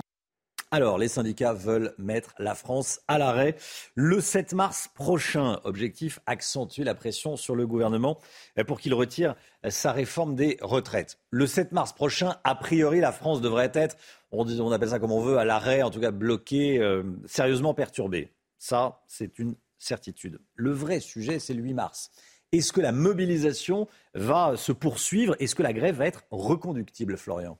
Oui, un ancien ministre euh, en charge euh, des, euh, de cette réforme des retraites, d'une ancienne réforme des retraites, m'avouait que mettre le pays à l'arrêt, c'était assez simple pour les syndicats. Il suffisait d'actionner trois leviers. Petit 1, une mobilisation massive dans les transports. Petit 2, une mobilisation massive au sein des établissements scolaires. Et petit 3, un blocage des dépôts pétroliers. Si ces trois leviers sont actionnés en même temps, le pays peut être paralysé pendant 24 heures. Sauf qu'aucun mouvement social qui s'est cantonné à une journée d'action de 24 heures n'a réussi à obtenir quelque chose de significatif auprès notamment euh, du gouvernement ou d'un ancien gouvernement. Je vais vous citer par exemple ce qui s'est passé en 1995. Le gouvernement avait reculé, certes, mais après trois semaines, trois semaines de blocage dans les transports. Cela, les syndicats l'ont bien compris et le gouvernement également. C'est pour cela que plus que la journée euh, du 7 mars, ce sont les suivantes, celles du 8, du 9, du 10 qui inquiètent aujourd'hui euh, le gouvernement, car ce sont ces dernières qui pourraient entraîner une paralysie totale et durable du pays, avec un écueil en revanche de taille pour les syndicats, c'est le soutien au mouvement. En paralysant le pays, ce soutien peut progressivement s'éroder. Merci Florian, des bidonvilles aux portes de Paris. Hier, on vous montrait des images du sud de la capitale. Aujourd'hui, nos équipes ont parcouru le nord pour constater que la misère est partout. Un problème d'ampleur que les touristes découvrent dès leur arrivée à Paris. Reportage de Jeanne Cancard et Jean-Laurent Costantini. À l'entrée de Paris, porte des Lilas, des tentes sous un pont servent d'habitation à des sans-abri. Porte de la Chapelle, ce sont les ordures d'un ancien campement qui jonchent le sol. Une misère particulièrement présente au nord de la capitale, à laquelle peuvent se mêler voleurs à la tire, dealers et consommateurs de crack. Ces touristes sont venus visiter le quartier de la Porte de la Villette pour une amie qui envisage d'emménager ici. Mais à leur arrivée, c'est la douche froide. Je lui dirais simplement de, trouver une autre solution. Je ne serais pas venue ici toute seule. Si c'est pas avec mon mari, euh, non, je ne serais pas venue seule. Je ne me sens pas en sécurité du tout. Un ressenti qui est une réalité pour cette habitante. Des le soir, on revient, on trouve des gens qui, sont, dorment à l'intérieur, dans le local poubelle, dans la cave. Euh, devant la porte aussi, il y a toujours deux, trois personnes qui vont se faire embêter par. On a des voisins qui sont partis, qui sont déménagés. On a des, des commerçants qui essayent à quitter le quartier aussi. Ce n'est pas encore le cas de ce gérant de supermarché, même s'il nous confie être à bout après une nouvelle agression la semaine dernière. Deux individus drogués, ces gens-là on les connaît, ce sont des vendeurs de cigarettes aussi, euh, qui rentrent dans le magasin, qui commencent à voler. Donc euh, je leur ai dit de sortir. Celui qui est derrière moi commence à m'agresser, donc euh, il m'a donné des coups de poing. Malgré une forte présence policière au nord de Paris, riverains et élus en demandent davantage au ministère de l'Intérieur.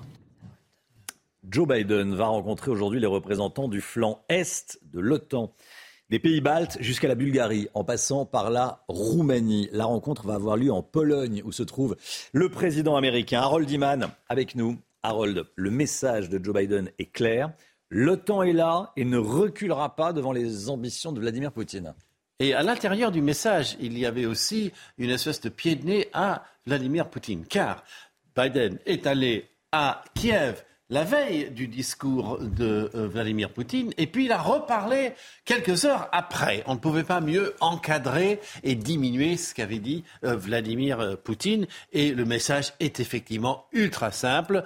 L'Ukraine se maintiendra, on l'aidera jusqu'au bout, grosso modo, mais attention, si on cherche, on il ne parle jamais euh, d'avions, il ne parle jamais de missiles de longue portée, et il ne parle jamais d'envoyer des troupes.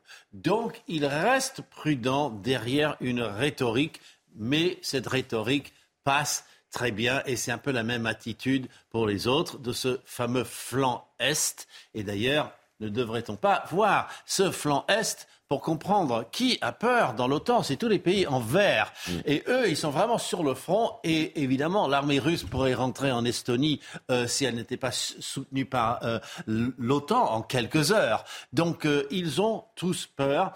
Et ils se disent, après l'Ukraine, si l'OTAN ne montre pas ses muscles, eh bien, ça peut être nous.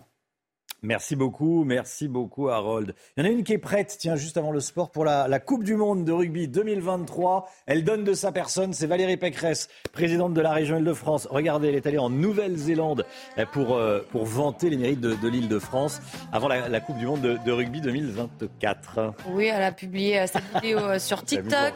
On la voit faire, faire des passes. Ça se passe dans le vestiaire du mythique stade de rugby Eden Park en Nouvelle-Zélande où elle est ah. justement en déplacement. Je sais pas si elle est prête pour les plaquages, les.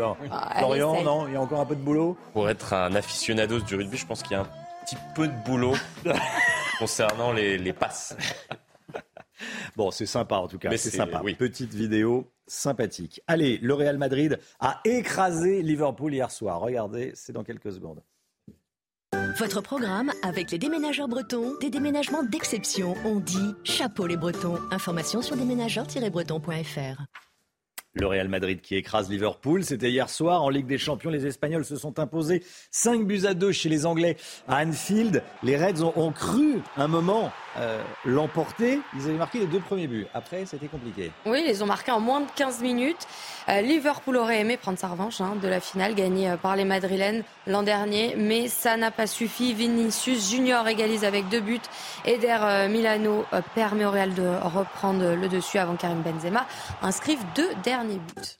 Et puis toujours en foot, le verdict sur la cheville de Neymar est tombé. Le PSG a annoncé cette nuit que Neymar souffrait d'une entorse de la cheville avec lésion ligamentaire. Neymar, on s'en souvient, était euh, sorti sur une civière dimanche en Ligue 1 contre Lille. Une mauvaise nouvelle donc pour le club parisien qui s'apprête à affronter le Bayern Munich euh, le 8 mars pour le match euh, retour. Il sera également forfait pour jouer contre Marseille dimanche. La durée de convalescence de la star est encore inconnue, mais le Paris Saint-Germain a précisé qu'un nouveau point sera fait en début de semaine prochaine. C'était votre programme avec les déménageurs bretons, des déménagements d'exception. On dit chapeau les bretons. Information sur déménageurs-bretons.fr. C'est News, il est 7h10. Merci d'être avec nous. Bon courage si vous partez travailler. Belle journée à vous. Dans un instant, on va parler de l'affaire Palmade. Le volet euh, soupçon de détention de vidéos à caractère pédopornographique. On en parle avec Maître Ludovic de Villèle, avocat. Merci d'être avec nous, Maître, et à tout de suite.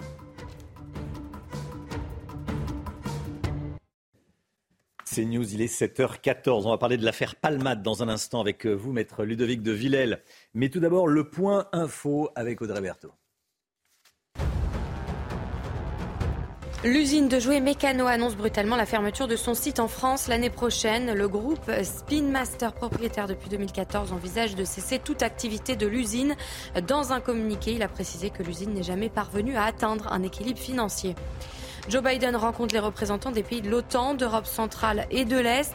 Lundi, il était en Ukraine, il est actuellement à Varsovie. Le président américain y a prononcé un discours hier visant à réaffirmer le soutien de son pays à l'Ukraine.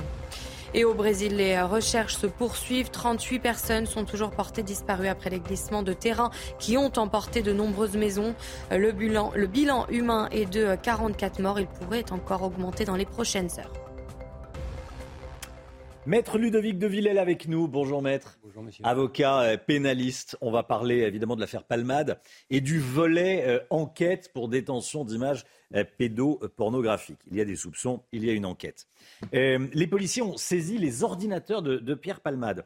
Dans ce type d'enquête, qu'est-ce qu'ils cherchent exactement et comment est-ce que les, enquêteurs travaillent? Qu'est-ce que les, policiers ont le droit de faire et de ne pas faire Et comment est-ce qu'ils travaillent? Ah bah, Est-ce travaillent Ils vont décortiquer les ordinateurs les ordinateurs de M. Palmade, vérifier s'il y a des coordinations avec d'autres euh, personnes qui sont connues pour ce type de, délit. Et tout, analyser, ça prend forcément énormément de temps. Euh, manifestement, ils souhaitent aller vite puisqu'ils se sont déplacés, vous l'avez rappelé, à Bordeaux. Pour autant, tout dépend de ce qu'ils vont découvrir. Est-ce qu'une image va en appeler une autre ou est-ce qu'au contraire, euh, c'est simplement, c'était une fausse dénonciation Et si c'en est une vraie, quel est le contenu de ces ordinateurs Sachant qu'il peut y avoir des images qui ont été effacées, donc il va falloir aller vérifier pourquoi ces, des images ont été effacées et qu'est-ce que cela cache. Donc, en fonction de la difficulté, ça va prendre plus ou moins de temps, mais il n'y a pas de limite puisqu'ils ont, euh, ils ont la matière pour, euh, pour examiner si ou non il y a le délit que vous avez indiqué si euh, des images ont été effacées, les policiers peuvent le voir sur oh. l'ordinateur. Oui, absolument, parce qu'ils ont des logiciels qui permettent de détecter si on a voulu effacer. C'est pas pour ça qu'on a effacé des images à caractère pédopornographique. Mais ils peuvent s'intéresser pour savoir ce que l'on a souhaité effacer. Ça peut être euh, sans, aucun intérêt avec euh, les images qu'ils recherchent. Donc ça prend un peu de temps. Oui, absolument. Donc ça prend on peut en trouver des dizaines ou des millions. Oui, oui, oui. La police a le droit de tout fouiller dans l'ordinateur? Oui, absolument. Même si c'est une enquête pour euh, euh, détention d'images pédopornographiques, bah, regarder les comptes. Les... Ah bah, une fois qu'elle a découvert, si ça ne la concerne pas et qu'elle peut découvrir qu'il y a un, potentiel délit, elle peut le dénoncer. Elle peut le dénoncer. Euh, détention d'images pédopornographiques, ça veut dire qu'il les a téléchargées dans son ordinateur. Ça veut dire que quelqu'un les a téléchargées sur son ordinateur. Ça veut dire que quelqu'un les a... Là, c'est l'avocat qui. Ah ça veut dire que quelqu'un les a téléchargées sur son ordinateur. Hum. Ça ne veut pas dire qu'il les a regardées. Oui. Parce qu'il peut avoir prêté son ordinateur, il peut, quelqu'un peut l'avoir pendant qu'il dormait. Voilà, hmm. vous avez raison de le préciser. C'est pas une, une, précision de langage, mais juridique. Euh, il, a, il aurait dans son ordinateur des images. Reste à savoir si c'est lui qui les a téléchargées et hmm. s'il les a, euh, s'il les a regardées. S'il les a regardées. Si on le voit sur une vidéo en train de regarder un tel film, hmm. euh, qu'est-ce qu'il risque? Alors déjà, c'est un peu surprenant comme méthode. Euh, qu'une personne regarde ce type d'image, on peut le comprendre, mais qu'une personne filme quelqu'un regardant euh, un film, c'est un peu étonnant. Alors soit c'était un jeu, soit c'était déjà à l'époque une volonté un jour de le piéger, le, le, faire chanter. Sur la méthode, je suis un peu étonné de ce, de ce type de délit. Qu'est-ce qu'il risque euh, bah, bah, C'est la même chose que si on le savait qu'il avait, qu'il avait lui-même regardé ce type d'image. C'est une preuve qu'il regarde. D'accord. Et, si c'était un témoignage, si vous voulez. Et la condamnation prévue dans, dans tel cas? Là, euh, il serait primo-délinquant, euh, ce serait une peine de prison avec sursis. Peine de prison Oui, oui, je pense. Oui. Oui, parce que c'est davantage une addiction. Alors après, vous hmm. avez tout le la, personne euh, derrière ça. Encore une fois, on ne juge pas des faits. Hein. On juge une personne, une personnalité. En l'occurrence, euh, il y, a tout un contexte qui fait que c'est difficile de plaquer une décision ou une sanction. Le code pénal prévoit, et puis après, évidemment, ça s'adapte en fonction des individus. Oui. Amaury Bucco, euh, vendredi, nouveau rendez-vous avec la justice pour, pour Pierre Palmade. Il a rendez-vous avec la cour d'appel de Paris qui va lui dire s'il va en prison ou pas. Hein. Alors c'est plus précisément la chambre de l'instruction de la cour d'appel de Paris, mhm. euh, puisque le parquet de Melun avait demandé son placement en détention provisoire, c'est-à-dire qu'il aille derrière les barreaux. Le juge des libertés de la détention avait dit non, il n'ira pas derrière les barreaux, il ira se soigner. Et donc le parquet de Melun a fait appel de cette décision, et c'est ça que va juger ce vendredi euh, la cour euh, d'appel de la Chambre de l'instruction. Donc, il est très possible qu'après vendredi, Pierre Palmade aille finalement en détention provisoire. Oui, oui. Ah, mais selon ces médecins, il ne serait, pas, serait pas en état euh, pour être entendu en, garde à vue, mais on, peut, on pourrait l'incarcérer. Pourtant, on l'a vu, il y a des images, euh, sortir debout sur ses deux jambes, hein, il n'était pas en chaise roulante, sur ses deux jambes, du, tribunal de, Melun avant d'aller à l'hôpital. Euh, où il est assigné à, résidence. Comment c'est possible, l'avis de, l'avocat Je voudrais préciser deux choses. Selon son médecin, il ne pouvait pas être auditionné au garde à vue. Ça, c'était immédiatement après l'accident, c'est-à-dire le week-end qui a suivi hmm. l'accident. Mais après, il a été auditionné. donc, donc, on n'est plus dans cette phase où il n'est plus en mesure de. Par conséquent, il pouvait parfement, légalement, être euh, incarcéré. Là, il ne peut pas être entendu dans l'affaire sur les, images pédopornographiques. Effectivement, là, ce qu'on a appris, c'est que là, il n'est pas en état d'être entendu par les, enquêteurs hmm. dans le cadre euh, de, l'affaire de, hmm. pédopornographie. Il faut, faut, quand même comprendre qu'il est en sevrage, donc il hmm. est forcément dans un état psychologique différent, pas dans son état normal, ça c'est évident.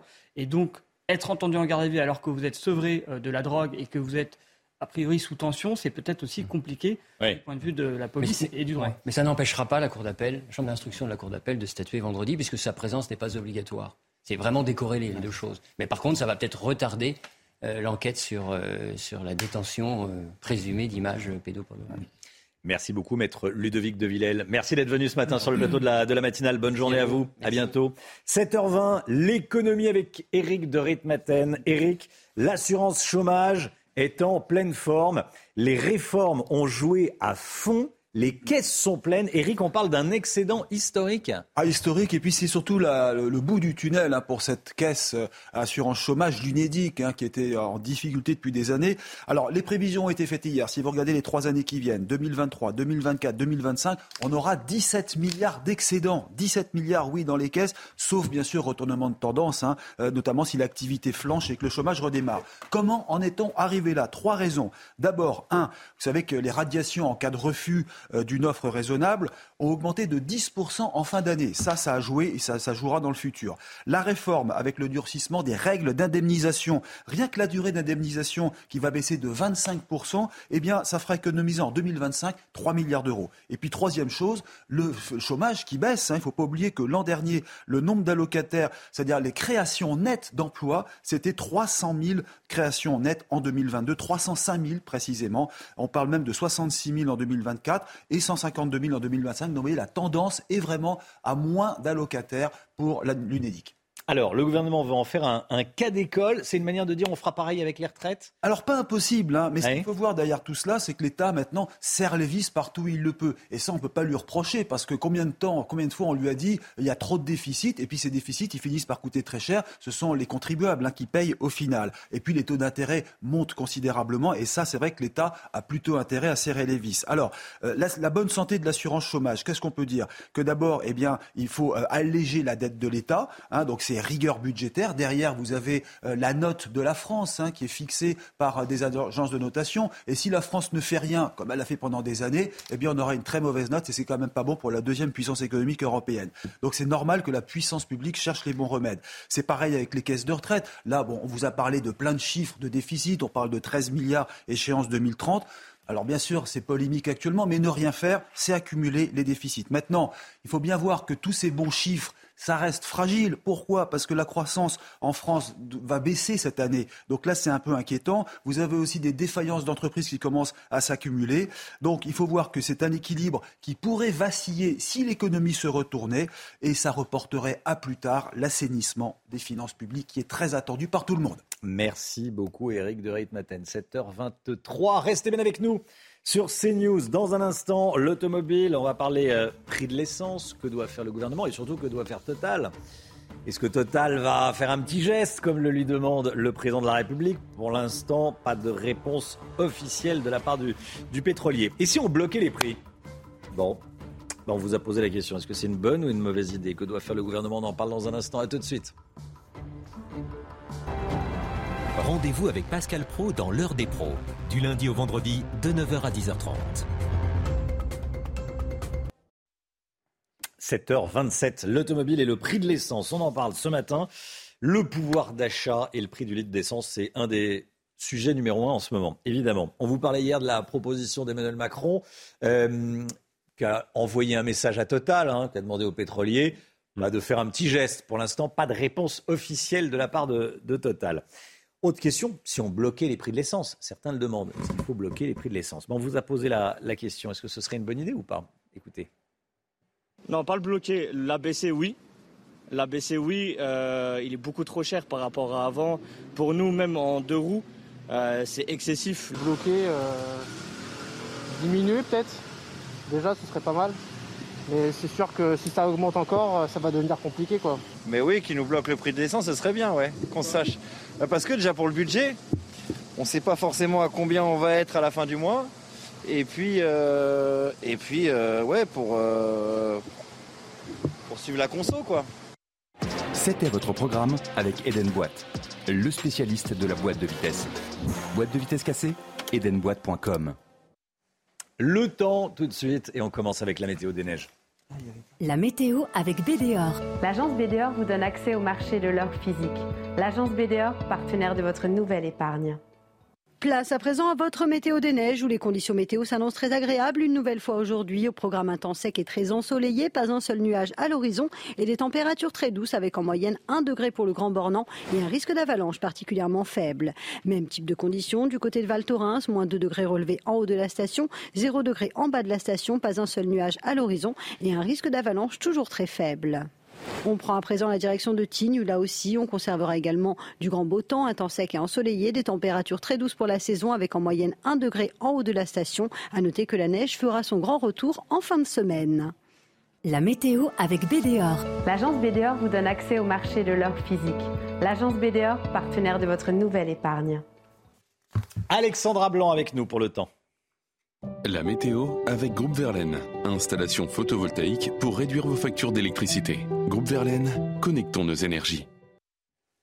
Alexandra Blanc, la météo avec euh, l'arrivée d'une nouvelle perturbation aujourd'hui. Oui, retour de la pluie, Romain, c'est une très bonne nouvelle. On manque d'eau, il n'y avait pas plu depuis euh, plus d'un mois euh, sur la France. Et eh bien là, les conditions météo vont changer avec l'arrivée d'une nouvelle perturbation. Et donc, conséquence, on retrouve des averses principalement entre la Bretagne et la pointe du Cotentin, mais également en allant vers le sud-ouest, avec localement également un petit peu de brouillard le long de la Garonne ou encore en remontant vers le Val de Saône. Dans l'après-midi, la perturbation va progresser un petit peu plus au sud entre l'Occitanie, l'ouest du bassin parisien, la Normandie ou encore les Hauts-de-France. On retrouvera également une alternance de nuages, d'éclaircies et d'averses sur les trois quarts du pays. À noter également le retour de la neige en montagne sur les Pyrénées ou encore sur les Alpes au-delà de 1700-1800 mètres d'altitude. Donc retour de la pluie en cette journée de mercredi. Les températures, grande douceur ce matin, 9 à Paris, 9 degrés également du côté de Marseille et 11 degrés à Bordeaux. Et dans l'après-midi, eh bien, les températures baissent un peu mais restent printanières dans le sud. 16 degrés en moyenne du côté de Bordeaux. Vous aurez 13 degrés à Besançon, 10 degrés en Bretagne et localement jusqu'à 17 degrés sous le soleil de Bastien ou encore d'Ajaccio. Vous avez regardé la météo avec Groupe Verlaine. Isolation thermique par l'extérieur avec aide de l'État. Groupe Verlaine, connectons nos énergies. C'est News, il est 7h30. Bienvenue à tous. À la une ce matin, l'insécurité et les vols qui n'épargnent aucune ville. Reportage CNews à Neuilly-sur-Marne, près de Paris, où des commerçants et des riverains racontent les actes de délinquance qu'ils subissent. La situation économique de l'industrie du textile est mise à mal. De plus en plus d'enseignes de vêtements mettent la clé sous la porte, presque une par semaine. On vous en parle dans un instant. Les habitants de Bélabre, dans l'Indre, se mobilisent pour dire non à l'ouverture dans leur commune d'un centre pour migrants. Les soignants non vaccinés pourraient être réintégrés au printemps dans les hôpitaux. C'est une information capitale que nous donne Florian Tardif. A tout de suite, Florian. Et puis ce matin, on va au cinéma avec Chloé Ronchin. On va parler de The Fablemans, le nouveau film de Steven Spielberg qui sort aujourd'hui dans les salles. À Neuilly-sur-Seine, dans les Hauts-de-Seine, depuis plusieurs jours, des mineurs isolés braquent des commerces et des habitants d'un quartier de la ville. L'objectif, récupérer de l'argent liquide. Oui, oui, ça se passe à Neuilly-sur-Seine, tout près de Paris. Un sentiment d'impunité pour les auteurs et d'insécurité pour les habitants et commerçants. Régine Delfour et Dorine Jarnias.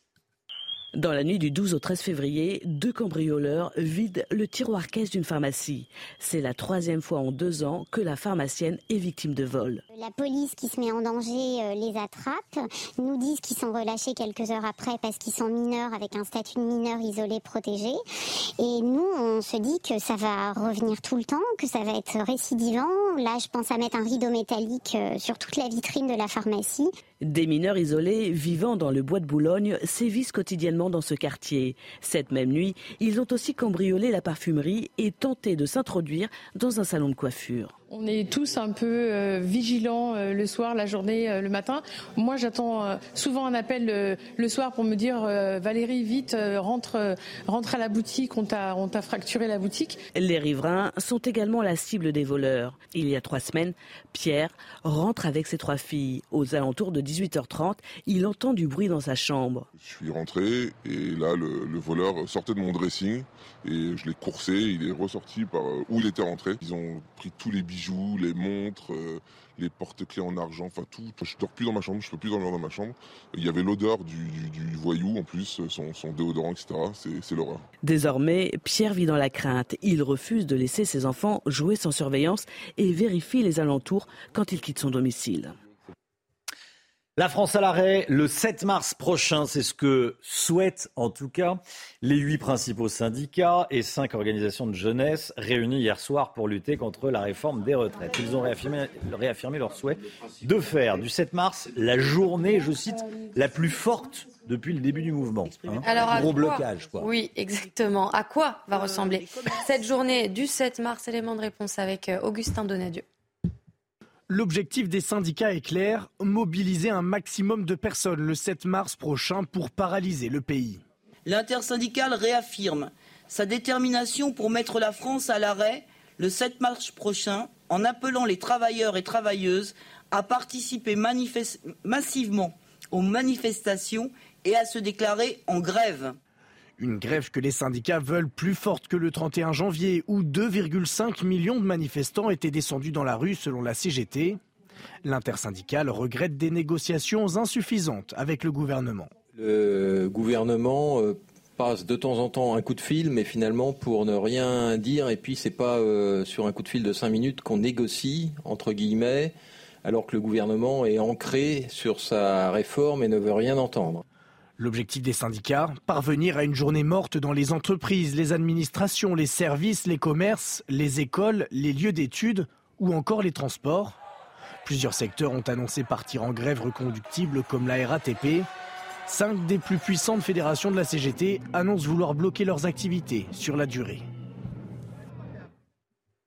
Allez, on part dans l'Indre, à Bélabre, dans l'Indre commune de 900 habitants seulement. Et le maire a décidé de vendre une ancienne chemiserie et d'en faire un centre pour demandeurs d'asile. Une fois réhabilitée, cette ancienne friche industrielle pourra accueillir 38 migrants.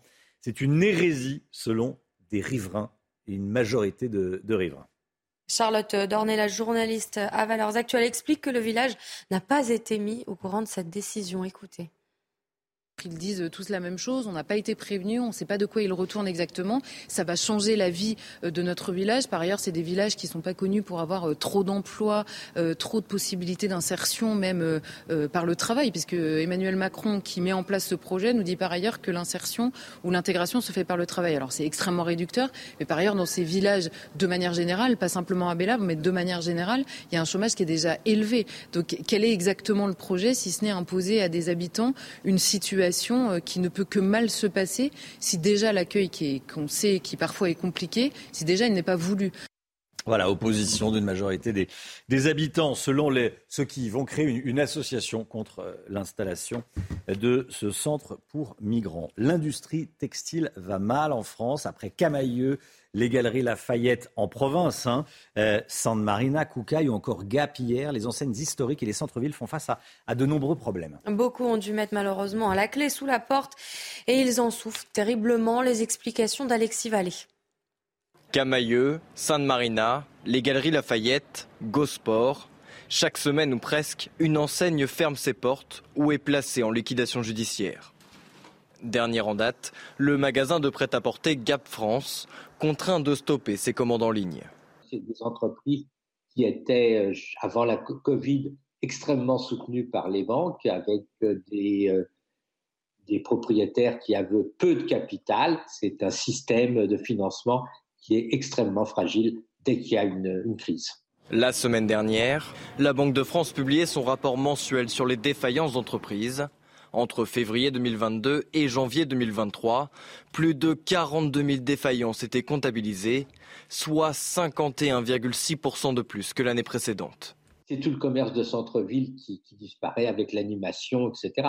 Donc euh, les maires doivent accepter d'avoir un centre-ville déserté, soit euh, eh ben, ils devront euh, payer, subventionner pour compenser la disparition de ces enseignes traditionnelles mais un peu vieillottes. Gap France comme Gosport attendent d'éventuels repreneurs avant le 10 mars et leur possible fermeture. Voilà, et puis regardez ces images qui nous viennent de Turquie après les, les séismes qui ont frappé la, la Turquie. Le fondateur d'une association d'aide aux enfants a rendu hommage à tous les enfants morts dans, le, dans, le, dans les séismes ont ravagé le, le, pays avec ces, avec ces ballons rouges, hein, Audrey. Oui, ils ont accroché euh, ces ballons dans les décombres d'Antakya pour symboliser la joie et l'amour des petites victimes.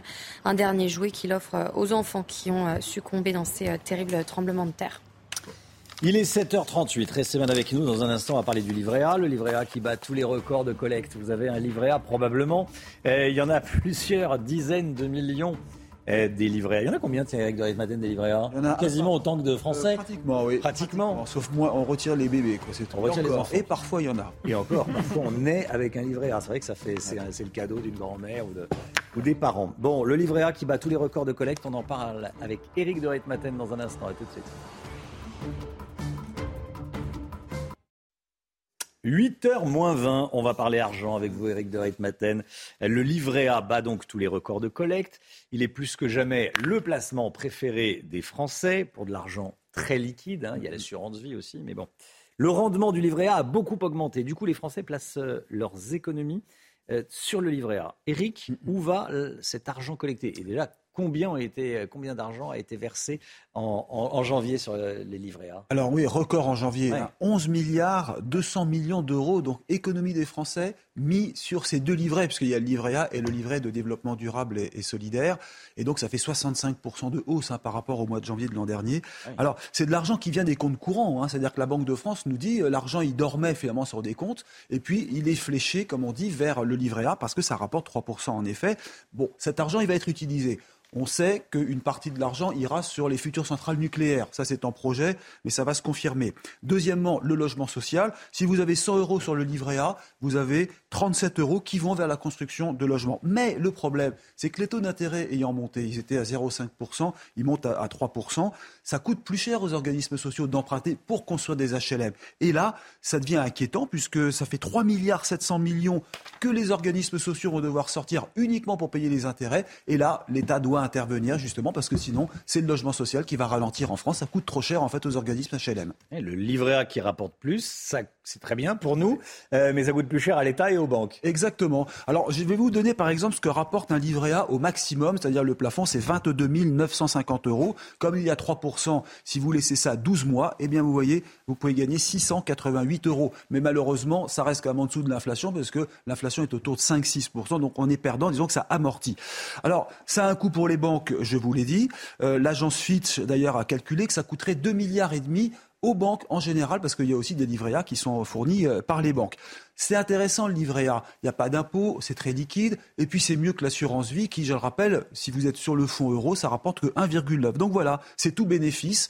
L'ennui, c'est que euh, les banques, bien sûr, payent plus cher euh, le, crédit. Elles le répercutent sur les particuliers. Donc vous voyez ce qu'elles donnent d'un côté, elles vont le récupérer de l'autre. Sinon, qu'est-ce qui se passera? Ce sont les marges qui vont s'éroder. Et d'ailleurs, le, le secteur bancaire annonce déjà pour l'année 23 une annonce, une, pardon, une année extrêmement difficile, une année sombre, comme ils disent, chez les professionnels. Merci beaucoup, Eric de Ritmaten. C'est vrai que c'est simple, hein, le livret A, on met de l'argent, on peut mmh. le ressortir s'il euh, y a besoin d'acheter la voiture, de remplacer le frigo le, ou la machine à laver. Le livret A, c'est pratique. 3%. Merci beaucoup, Eric. Allez, 8h moins le quart, le point info avec Audrey Berthaud. La France à l'arrêt le 7 mars, c'est ce que souhaitent les huit principaux euh, syndicats. Ils ont réaffirmé hier leur souhait de faire du 7 mars la journée la plus forte depuis le début du mouvement contre la réforme des retraites. La CGT appelle également à se saisir du 8 mars, journée internationale des droits des femmes. Joe Biden rencontre les représentants des pays de l'OTAN, d'Europe centrale et de l'Est. Lundi, il était en Ukraine. Aujourd'hui, à Varsovie, le président américain qui a prononcé euh, hier un discours visant à réaffirmer le soutien de son pays à l'Ukraine. Il a également dissipé toute crainte d'une victoire finale de la Russie. Et le record a été euh, battu. La France n'a pas connu de véritable pluie depuis 31 jours. Une absence de précipitation qui égale le record tout récent de 2020. Cela compromet entre autres le rétablissement des nappes phréatiques. Restez bien avec nous dans un instant. Est-ce qu'on se dirige vers la réintégration des soignants qui n'ont pas voulu, vous savez, se faire vacciner pendant euh, le Covid? La réponse est oui. Dans quelles euh, conditions? On va en parler avec Florian Tardif. Quelles sont les toutes dernières informations? A tout de suite. Rendez-vous avec Sonia Mabrouk dans Midi News du lundi au jeudi de midi à 14h.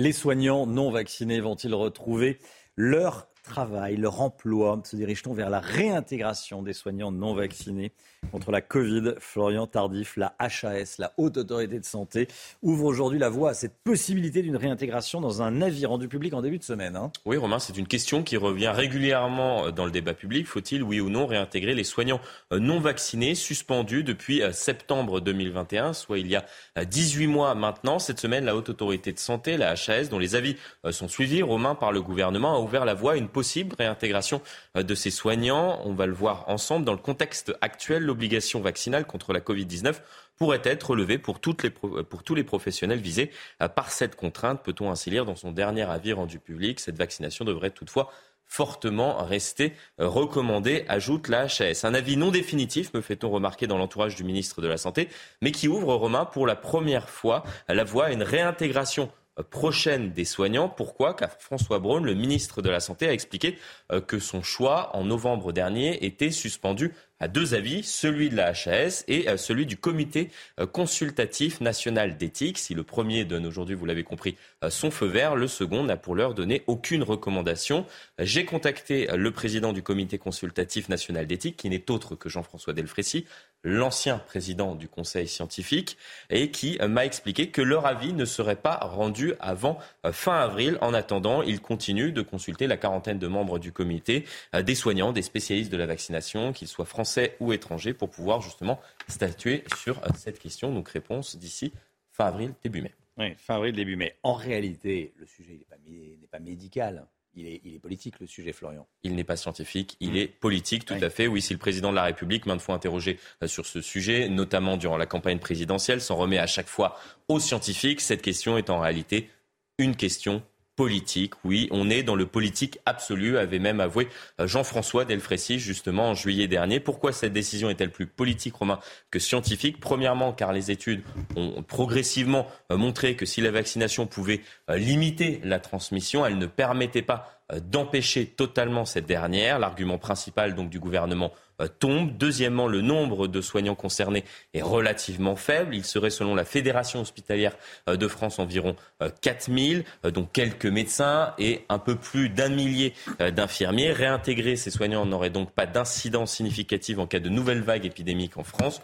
Non, Romain, le sujet est politique car il engage la gouvernance de la pandémie jusqu'à présent. C'est l'image du gouvernement, euh, de son sérieux, du bien fondé des mesures qui ont été appliquées durant la crise du Covid euh, qui, et qui sont en jeu. Revenir sur cette décision pourrait donc remettre en question les choix politiques passés et serait inévitablement utilisé euh, par les opposants politiques à Emmanuel Macron. Donc c'est un choix politique. Un choix politique. Merci beaucoup, Florian Tardif. Soyez là à 8h15. Laurence Ferrari recevra ce matin Bernard-Henri Lévy, BHL, invité de Laurence, 8h15 dans la matinale. Allez, on va partir euh, au cinéma. Euh, c'est vous, Chloé Ronchin, qui nous emmenez au cinéma. Bonjour Chloé. Bonjour Romain. Journaliste culture à cnews.fr. Vous nous parlez du film de Steven Spielberg qui sort aujourd'hui, The Fablemans. Exactement, et c'est un récit très personnel puisque Steven Spielberg nous plonge dans son enfance et dans l'Amérique des années 50. Il nous parle de ses blessures, du divorce de ses parents, du harcèlement qu'il a subi à l'école aussi, et puis de sa toute première rencontre avec le cinéma. Il avait seulement 6 ans quand il a découvert sa passion, et à partir de là, le jeune Spielberg ne va plus lâcher sa caméra. Il veut tout immortaliser. Alors dans le film, le petit garçon ne s'appelle pas Steven, il s'appelle Sammy, et on le voit aussi réaliser euh, ses premiers courts-métrages avec euh, ses copains scouts, avec ses petites sœurs aussi qu'il transformait en momie avec du papier toilette. C'est tendre, c'est émouvant et en plus, il y a un excellent casting. Vous verrez notamment Michelle Williams. Elle joue le rôle de la mère, une mère pianiste et un peu excentrique et sa prestation est particulièrement saisissante. Regardez. On va faire quoi comme film?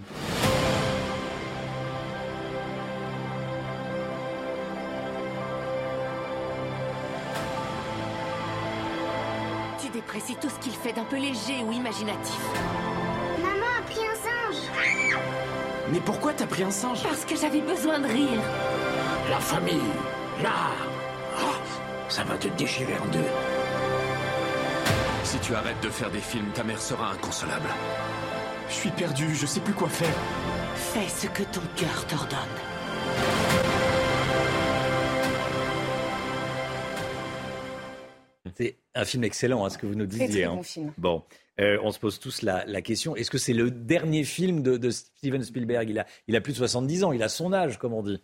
Oui, c'est vrai que Fabelman, ça a tout d'un film testamentaire. Romain, d'ailleurs, il y a eu plusieurs rumeurs à ce sujet, mais le réalisateur, qui a désormais 76 ans, a été Hmm. clair. Il ne compte pas encore prendre sa retraite.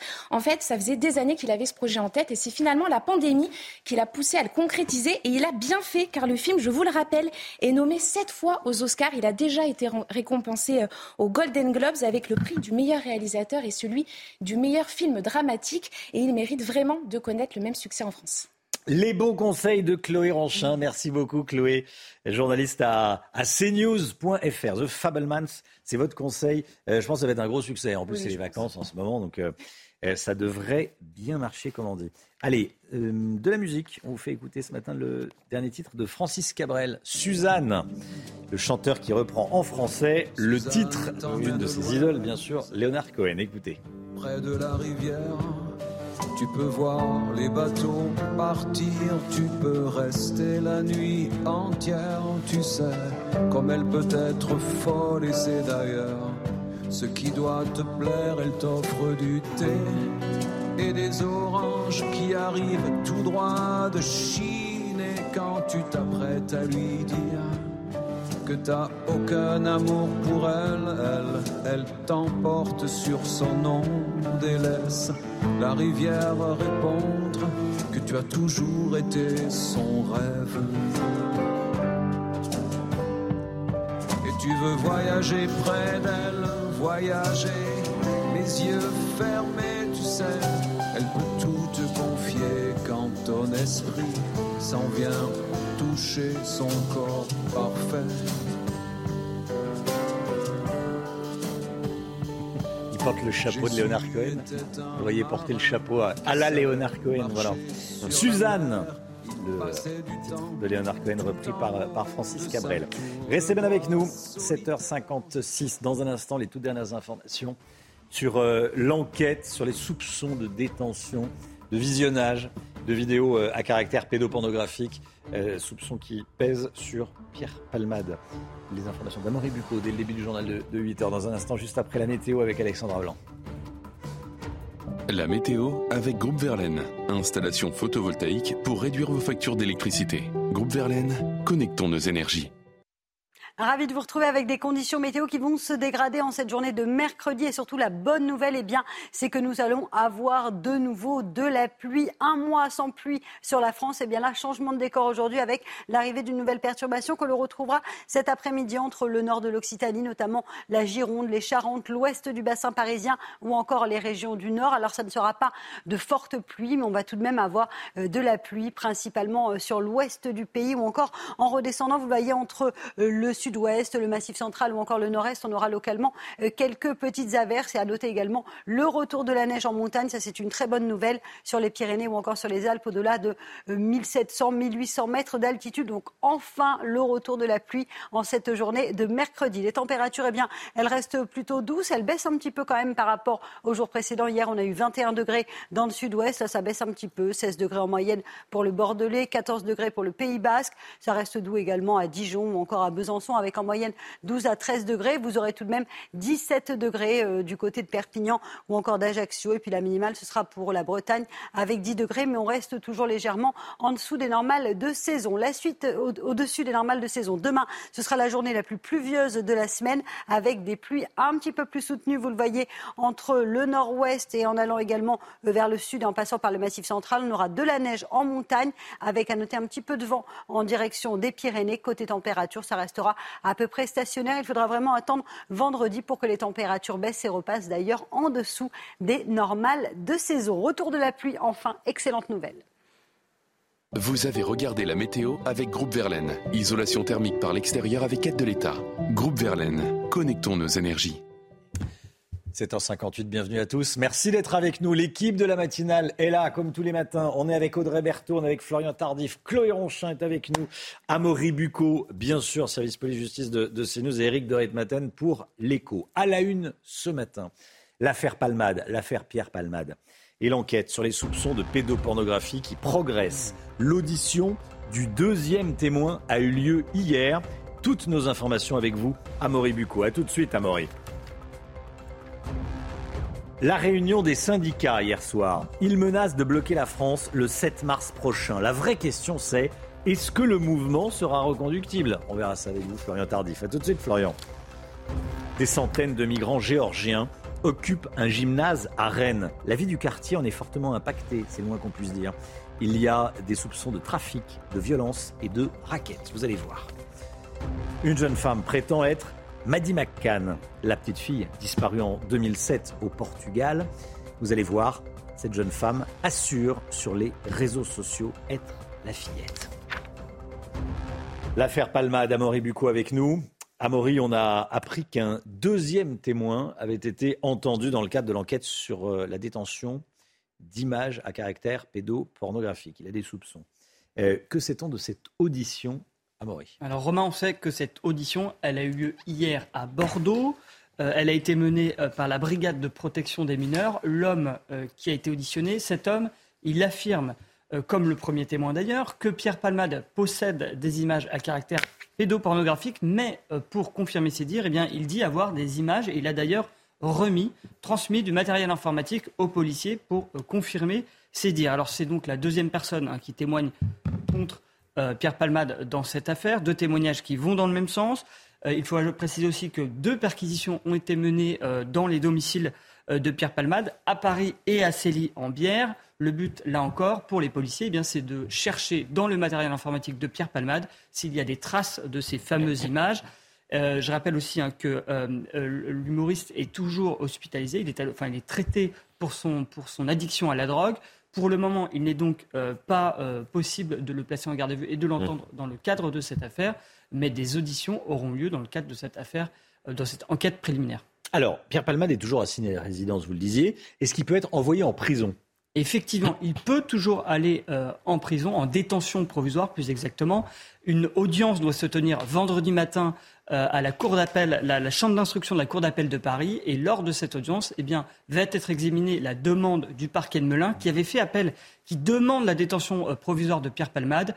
Et je rappelle que jusqu'ici, hein, c'est le JLD, le juge de la, liberté, des libertés et de la détention, qui a eu gain de cause et qui avait, lui, euh, demandé à ce que Pierre Palman n'aille pas derrière les barreaux, mais qu'il soit soigné pour son addiction le temps euh, de sa mise en examen. Merci beaucoup, Amaury. La France à l'arrêt le 7 mars prochain, c'est ce que souhaitent les huit principaux syndicats et des organisations de jeunesse de gauche réunis hier soir pour lutter contre la réforme des retraites. Ils ont réaffirmé leur souhait de faire du 7 mars la journée la, la plus forte depuis le début du mouvement. Écoutez ce qu'ont dit ces représentants syndicaux l'intersyndicale réaffirme sa détermination pour mettre la France à l'arrêt le 7 mars prochain en appelant les travailleurs et travailleuses à participer massivement aux manifestations et à se déclarer en grève. Le gouvernement euh, passe de temps en temps un coup de fil, mais finalement pour ne rien dire, et puis c'est pas euh, sur un coup de fil de cinq minutes qu'on négocie, entre guillemets, alors que le gouvernement est ancré sur sa réforme et ne veut rien entendre. Les syndicats annoncent vouloir mettre donc la France à l'arrêt le 7 mars.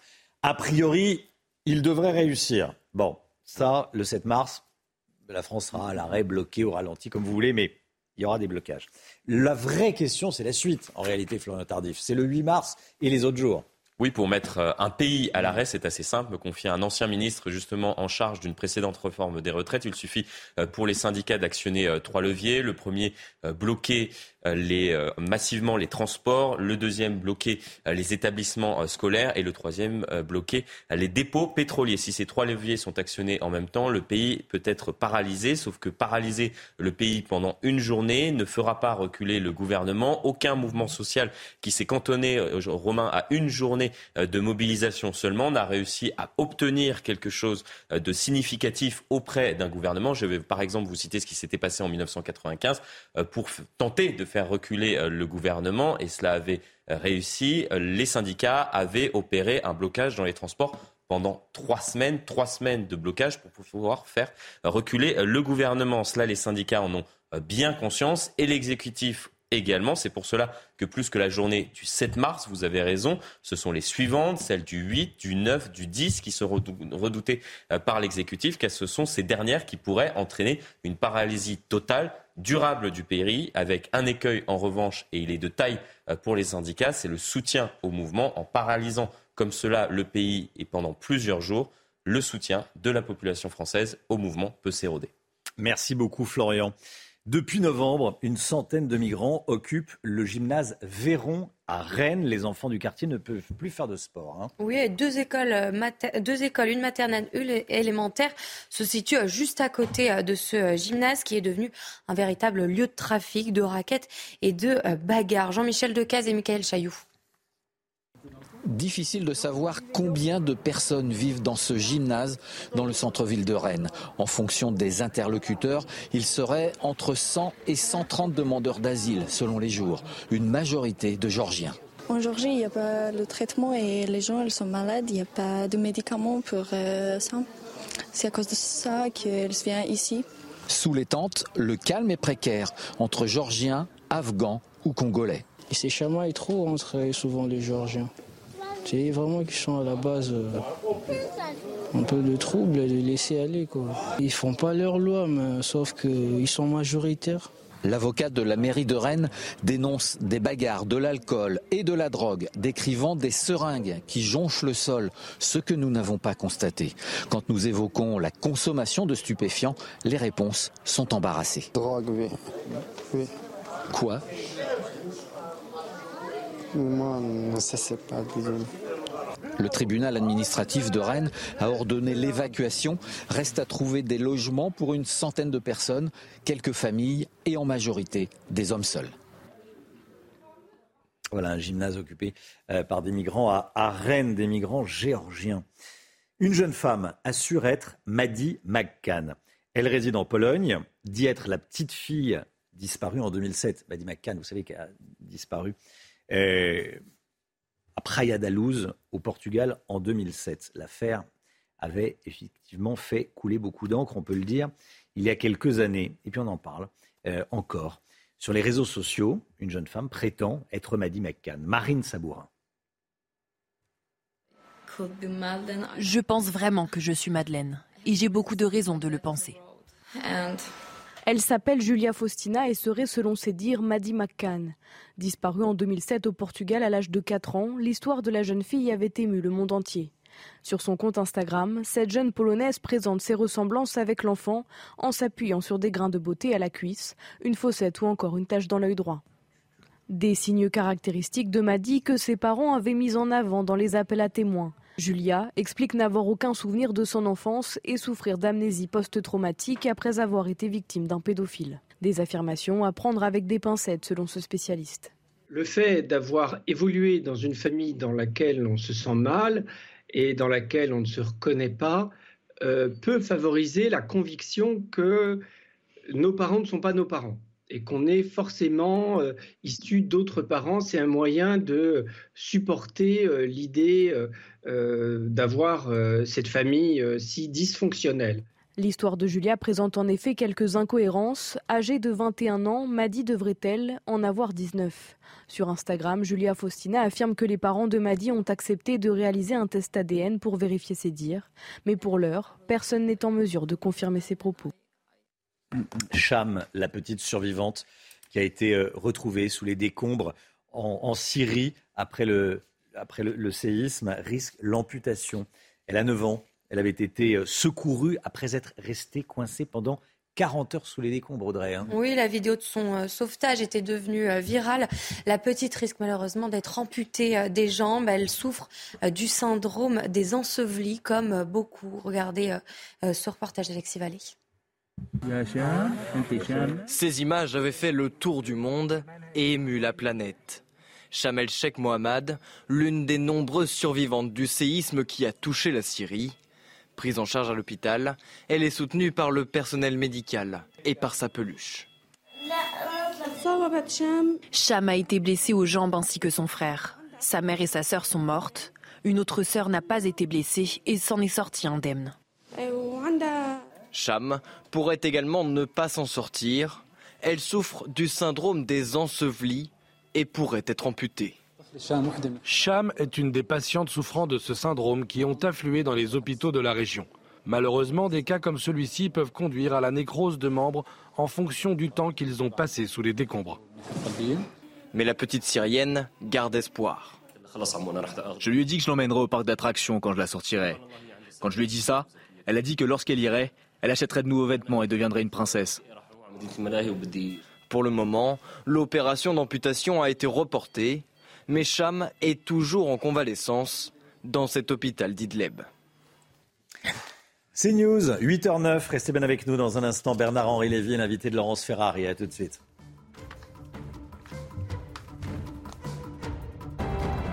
Rendez-vous avec Pascal Pro dans l'heure des pros, du lundi au vendredi de 9h à 10h30.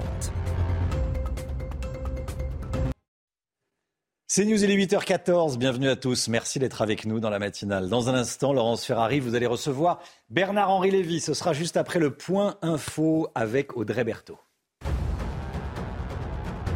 L'affaire Pierre Palmade, un deuxième témoin, a été entendu dans le cadre de l'enquête pour détention d'images à caractère pédopornographique.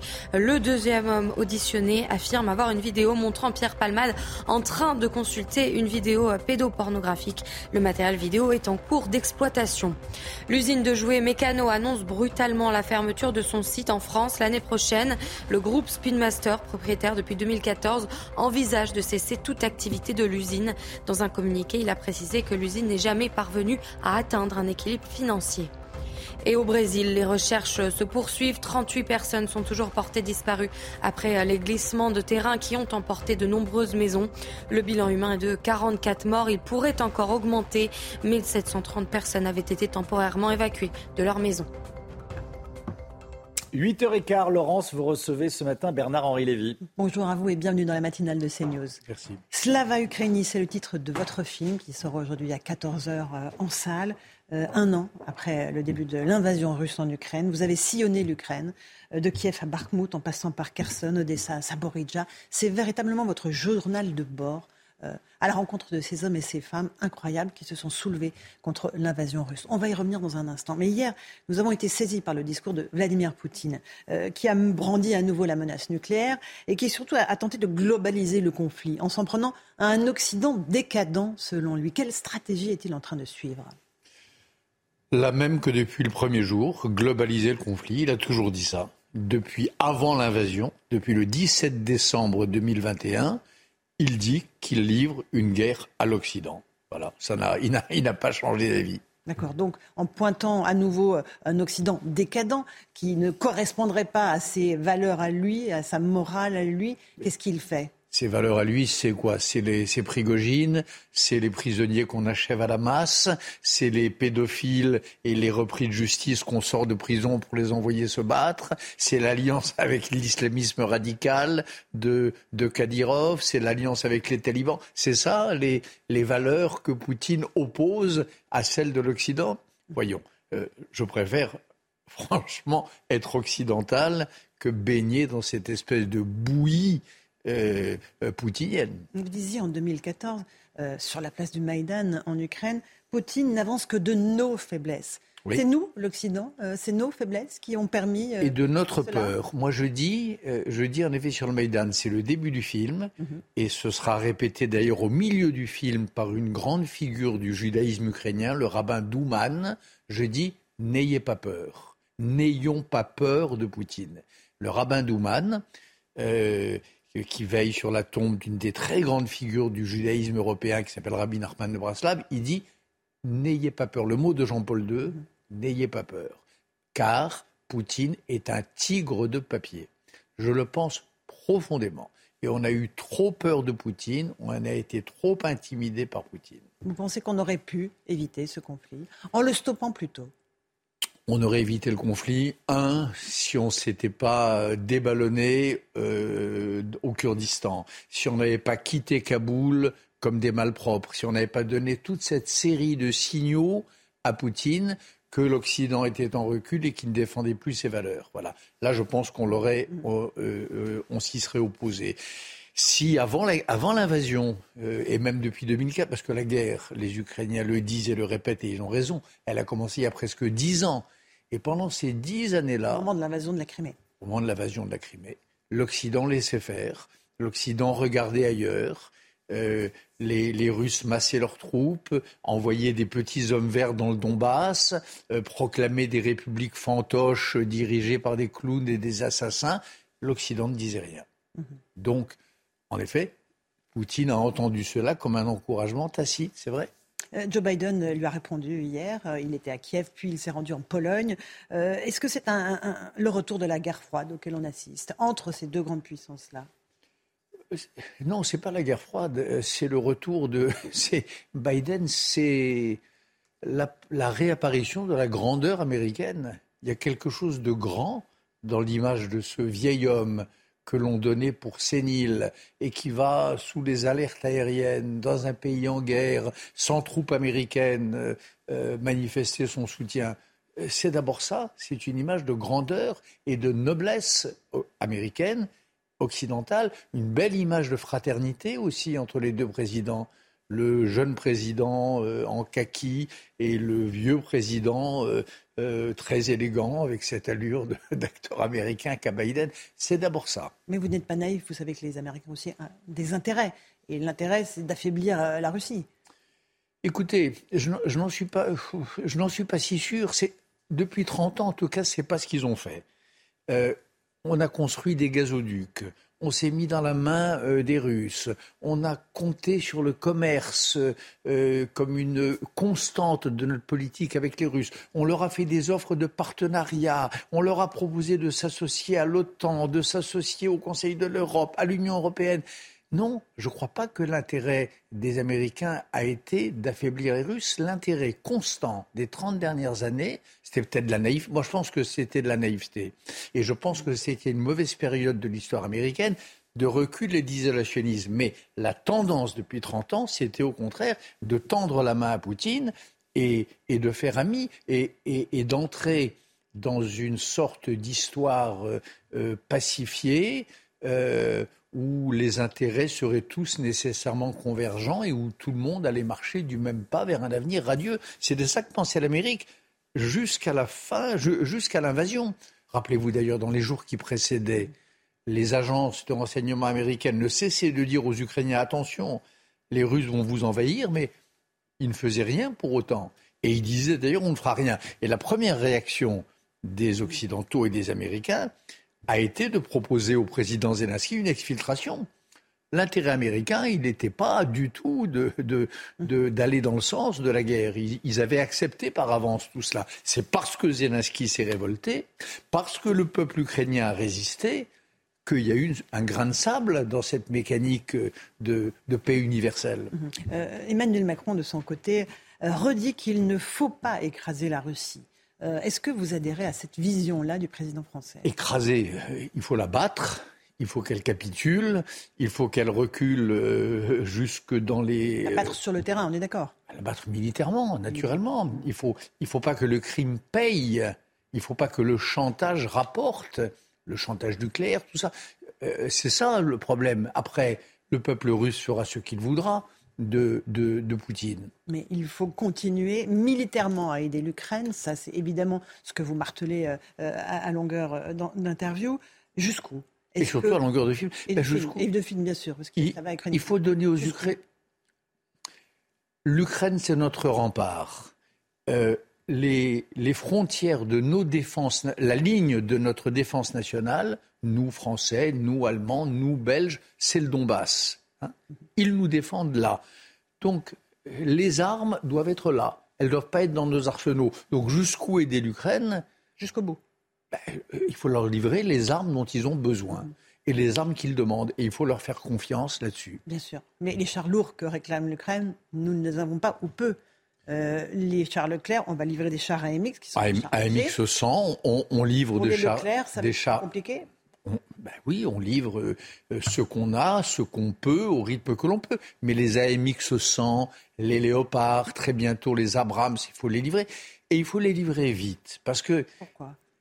pourquoi? Parce que chaque jour de guerre qui continue est un jour d'horreur. Moi, j'ai vécu cela. J'ai passé un an à sillonner ce pays, à sillonner ces lignes de front sur le terrain, dans la, dans la boue et dans, le, et dans les tranchées. Donc je sais ce que ça veut dire. Chaque jour, chaque nuit de guerre, c'est des souffrances supplémentaires. Donc il faut que ça s'arrête vite. Et pour que ça s'arrête vite, il faut que Poutine comprenne que c'est fini. Et pour que Poutine comprenne que c'est fini, il faut qu'il ait en face de lui une force la force ukrainienne qui, qui le tienne en respect, dont ils comprennent qu'elle va le battre.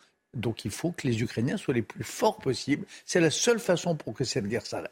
Que dites-vous aux Français, euh, à nos téléspectateurs qui s'interrogent, euh, qui euh, se disent Mon Dieu, est-ce que cette guerre est notre guerre? Il y a un recul significatif de la bonne, du soutien des Français à, ce conflit. Bien sûr, mais bien sûr que je les, bien sûr que je les comprends et, le, recul pourrait être encore plus grand que ça, euh, que, ce qu'il est. Euh, je leur réponds un que c'est notre guerre dans la mesure où Poutine l'a décidé. L'ennemi, vous savez, c'est pas, c'est jamais nous-mêmes, c'est jamais soi qui, enfin c'est pas toujours soi qui désigne l'ennemi, c'est l'ennemi qui vous désigne comme tel.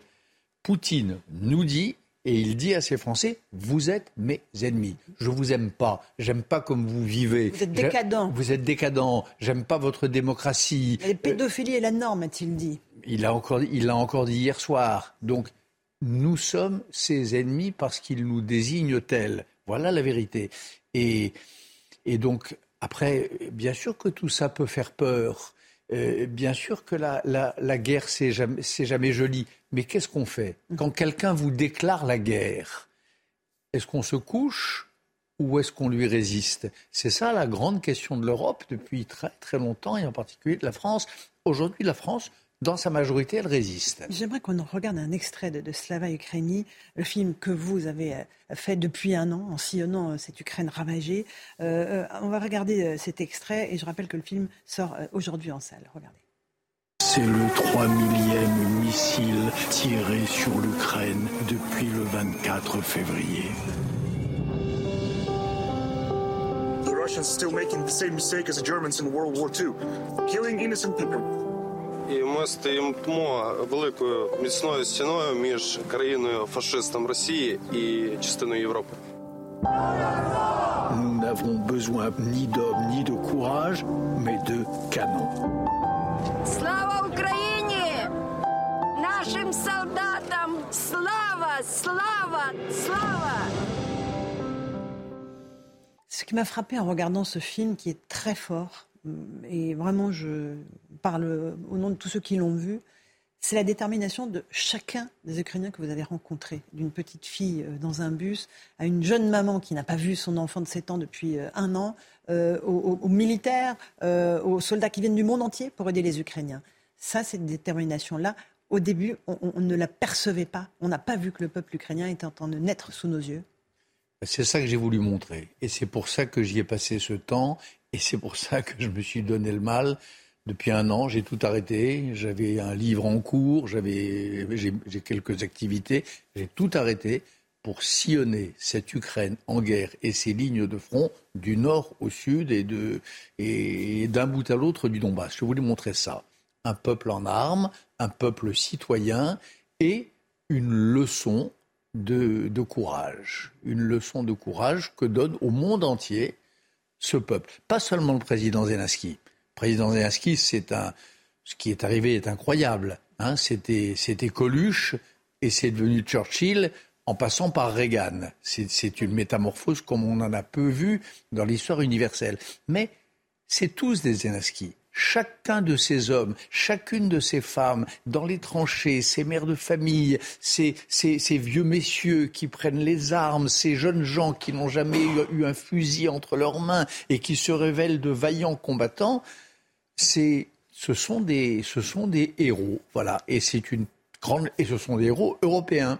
Ce sont des héros qui, qui ressuscitent les, les vieilles valeurs fondatrices de, je ne sais pas, de la chevalerie européenne. Mhm. Voilà. Moi, c'est comme ça que, que je les ai vus. Et c'est ainsi que j'ai fraternisé avec eux. Il y a un bataillon de 32 nationalités différentes euh, que vous suivez dans ce film, avec un soldat français. Et vous dites aussi, euh, quand vous rencontrez le bataillon qui s'est rebaptisé Charles de Gaulle, en hommage évidemment euh, à notre Charles de Gaulle, vous dites, nous avons rendez-vous avec notre histoire. Ben oui, bien sûr. Vous trouvez au milieu de nulle part, sur un, front reculé, au contact des drones iraniens qui leur tombe sur la tête, vous trouvez un groupe d'hommes qui ont décidé, tout seuls dans leur coin, de changer de nom et de prendre le nom du héros de la France libre pour nommer leur bataillon, pardonnez-moi, mais moi j'en ai, j'en ai, j'en ai pleuré avec mes camarades, avec Gilles Herzog, avec Marc Roussel.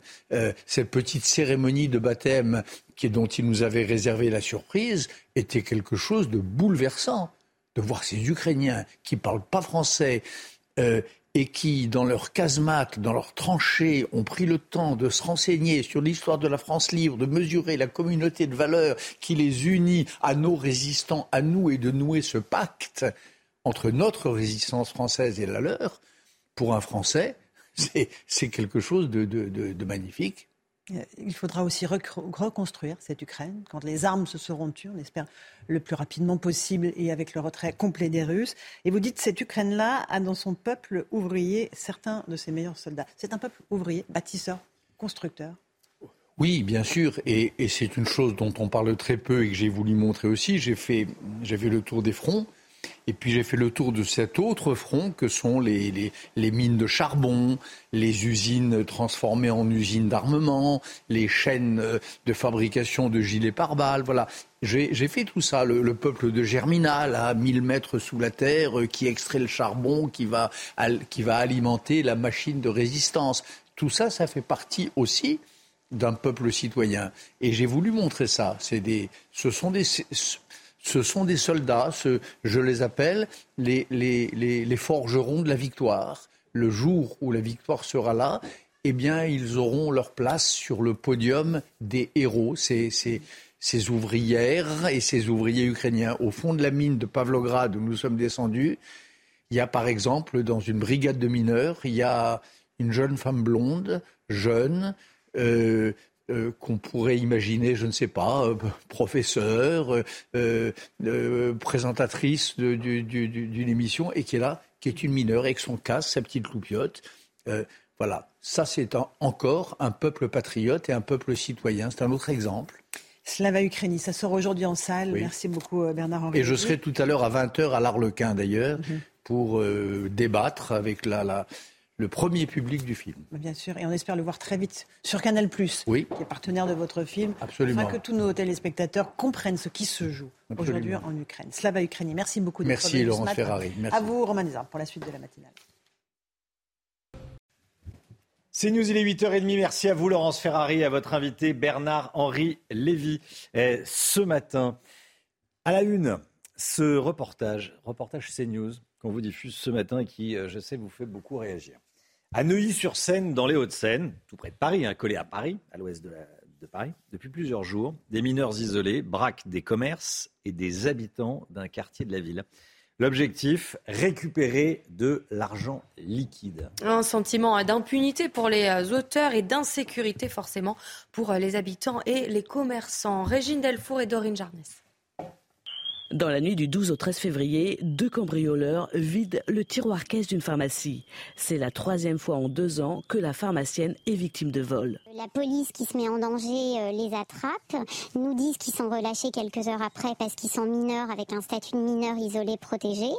Et nous, on se dit que ça va revenir tout le temps, que ça va être récidivant. Là, je pense à mettre un rideau métallique euh, sur toute la vitrine de la pharmacie. Des mineurs isolés vivant dans le bois de Boulogne sévissent quotidiennement dans ce quartier. Cette même nuit, ils ont aussi cambriolé la parfumerie et tenté de s'introduire dans un salon de coiffure. On est tous un peu euh, vigilants euh, le soir, la journée, euh, le matin. Moi, j'attends souvent un appel le soir pour me dire Valérie, vite, rentre, rentre à la boutique, on t'a, on t'a fracturé la boutique. Les riverains sont également la cible des voleurs. Il y a trois semaines, Pierre rentre avec ses trois filles. Aux alentours de 18h30, il entend du bruit dans sa chambre. Je suis rentré et là, le, le voleur sortait de mon dressing et je l'ai coursé. Il est ressorti par où il était rentré. Ils ont pris tous les bijoux les montres, euh, les porte-clés en argent, enfin tout. Je dors plus dans ma chambre, je peux plus dormir dans ma chambre. Il y avait l'odeur du, voyou en plus, son, son déodorant, etc. C'est l'horreur. Désormais, Pierre vit dans la crainte. Il refuse de laisser ses enfants jouer sans surveillance et vérifie les alentours quand il quitte son domicile. La France à l'arrêt le 7 mars prochain, c'est ce que souhaitent les huit principaux syndicats et cinq organisations de jeunesse de gauche réunies hier soir pour lutter contre la réforme des retraites. Ils ont réaffirmé leur souhait de faire du 7 mars la journée la plus forte depuis le début du mouvement. Voilà, c'est ce qu'on dit ce matin. La vraie question, c'est quid du 8 mars et, et en réalité de la suite. Pour l'instant, le mouvement n'est pas reconductible. On va parler avec vous, Florian Tardif, d'un sujet qui intéresse énormément de monde, un sujet à la fois politique et médical, la réintégration des soignants non vaccinés dans les hôpitaux. On se dirige vers cette réintégration, Florian? Oui, d'autant plus que la haute autorité euh, de santé, la HAS, a rendu euh, un premier avis attendu par le gouvernement qui doit s'exprimer euh, sur cette question. Et la haute autorité de santé a ouvert la voie à une possible réintégration des soignants. On va voir ce qu'ils ont communiqué, ce qu'a communiqué la HAS. Dans le contexte actuel, l'obligation vaccinale contre la Covid pourrait être levée pour tous les professionnels visés. C'est un avis non définitif. C'est ce qu'on me fait remarquer au sein du, de l'entourage du ministre de la Santé, mais c'est la première fois euh, qu'une haute autorité comme cela, sur cette question de santé, ouvre la voie à une possible réintégration des soignants. C'est important de le souligner, car François Braun, qui a été maintes fois interrogé le ministre de la Santé sur cette question, a expliqué en novembre dernier qu'avant de donner une réponse ferme et définitive, il attendait deux avis. Le premier, celui de la HAS, et le deuxième, euh, celui du Comité consultatif national d'éthique. Alors, si le premier donne aujourd'hui euh, son feu vert, on attend toujours une recommandation de la part du second. J'ai donc contacté le président euh, du Comité consultatif national d'éthique, qui n'est autre que Jean-François Delfrécy, qui, je le rappelle, était à la tête du Conseil scientifique lors de la crise du Covid-19, et il m'a expliqué que l'avis euh, du euh, comité consultatif national d'éthique ne serait pas rendu avant fin avril et qu'en attendant, la quarantaine de membres qui siègent au sein de ce comité vont auditionner des soignants, des spécialistes de la vaccination français et étrangers avant de rendre leur avis. Et c'est à partir de ces deux avis que François Braun pourrait donc décider, bien évidemment, ça serait une décision politique, je le souligne, de réintégrer les soignants non vaccinés. Merci beaucoup, Florian. Le pouvoir d'achat, le prix du litre d'essence. Vous avez entendu hier le président de la République. Hein.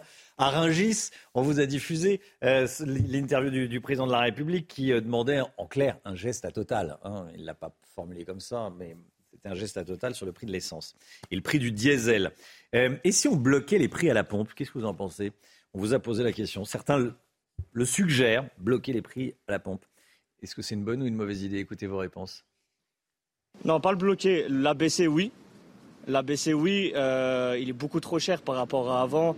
Pour nous, même en deux roues, euh, c'est excessif. Bloquer, euh, diminuer peut-être. Déjà, ce serait pas mal. Mais c'est sûr que si ça augmente encore, ça va devenir compliqué, quoi. Mais oui, qui nous bloque le prix de l'essence, ce serait bien, ouais, qu'on sache. Parce que déjà pour le budget, on ne sait pas forcément à combien on va être à la fin du mois. Et puis, euh, euh, ouais, pour, euh, pour suivre la conso, quoi.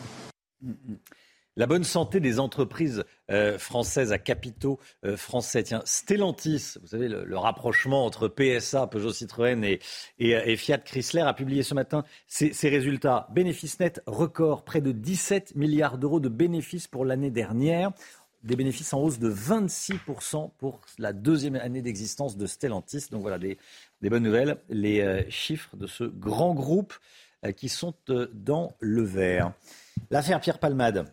Alors que l'enquête de la brigade de protection des mineurs avance, les médecins ont jugé son état de santé incompatible avec une garde à vue. Bon, on a appris par ailleurs qu'un deuxième témoin avait été entendu dans le cadre de l'enquête pour détention d'images à caractère pédopornographique. Les policiers ont saisi les ordinateurs de Pierre Palmade. Comment travaille-t-il exactement? Écoutez euh, ce que nous disait maître Ludovic de Villèle. Il était sur le plateau de la matinale ce matin à 7h10. Écoutez. Ils vont décortiquer euh, les ordinateurs, euh, les ordinateurs de M. Palmade, vérifier s'il y a des coordinations avec d'autres euh, personnes qui sont connues pour ce type de, délit. Tout dépend de ce qu'ils vont découvrir. Est-ce qu'une image va en appeler une autre ou est-ce qu'au contraire, c'est simplement, c'était une fausse dénonciation si c'en est une vraie, quel est le contenu de ces ordinateurs Sachant qu'il peut y avoir des images qui ont été effacées, donc il va falloir aller vérifier pourquoi ces, des images ont été effacées et qu'est-ce que cela cache. Donc, en fonction de la difficulté, ça va prendre plus ou moins de temps. L'usine de jouets Mécano annonce brutalement la fermeture de son site en France pour l'année prochaine, Audrey. Oui, c'est ce qu'a annoncé euh, hier la direction aux représentants du personnel et aux 50 euh, salariés. Dans un communiqué, le groupe canadien Spinmeister, propriétaire de euh, l'entreprise, a précisé que l'usine n'est jamais parvenue à atteindre un équilibre financier. Des négociations débuteront jeudi prochain. Les détails avec Maureen Vidal. C'est un véritable emblème de la ville de Calais qui pourrait disparaître en 2024. Présente depuis 1959, l'usine de jouets mécano devrait fermer ses portes selon le groupe canadien Spinmaster, propriétaire de l'enseigne. Confrontée à des conditions de marché difficiles, aggravées par la récente flambée des coûts des matières premières et de l'énergie, l'usine n'est jamais parvenue à atteindre un équilibre financier. Les emblématiques blocs de construction ne devraient plus être produits en France. Une annonce brutale pour les 50 employés de l'usine calaisienne et pour la mère, Natacha Bouchard. J'ai euh, été euh, informée euh, via mon, cabinet en fin de matinée, indiquant qu'un communiqué de presse donc, partait cet après-midi et que les salariés seraient informés cet après-midi. Le 2 mars, Spinmaster ouvrira les négociations avec les partenaires sociaux, puis un plan de sauvegarde de l'emploi. Le groupe se dit ouvert à toute proposition de repreneur de l'usine, mais selon la maire de Calais, le géant canadien a une autre idée en tête. Il y a euh, dans euh, une partie de leur argumentaire le fait que le coût de, la main-d'œuvre en France est, beaucoup trop cher euh, et que l'usine du, Mexique est plus, est plus intéressante pour eux. En décembre 2022, Mécano affirmait pourtant bien résister à la crise et préparait déjà des nouveautés.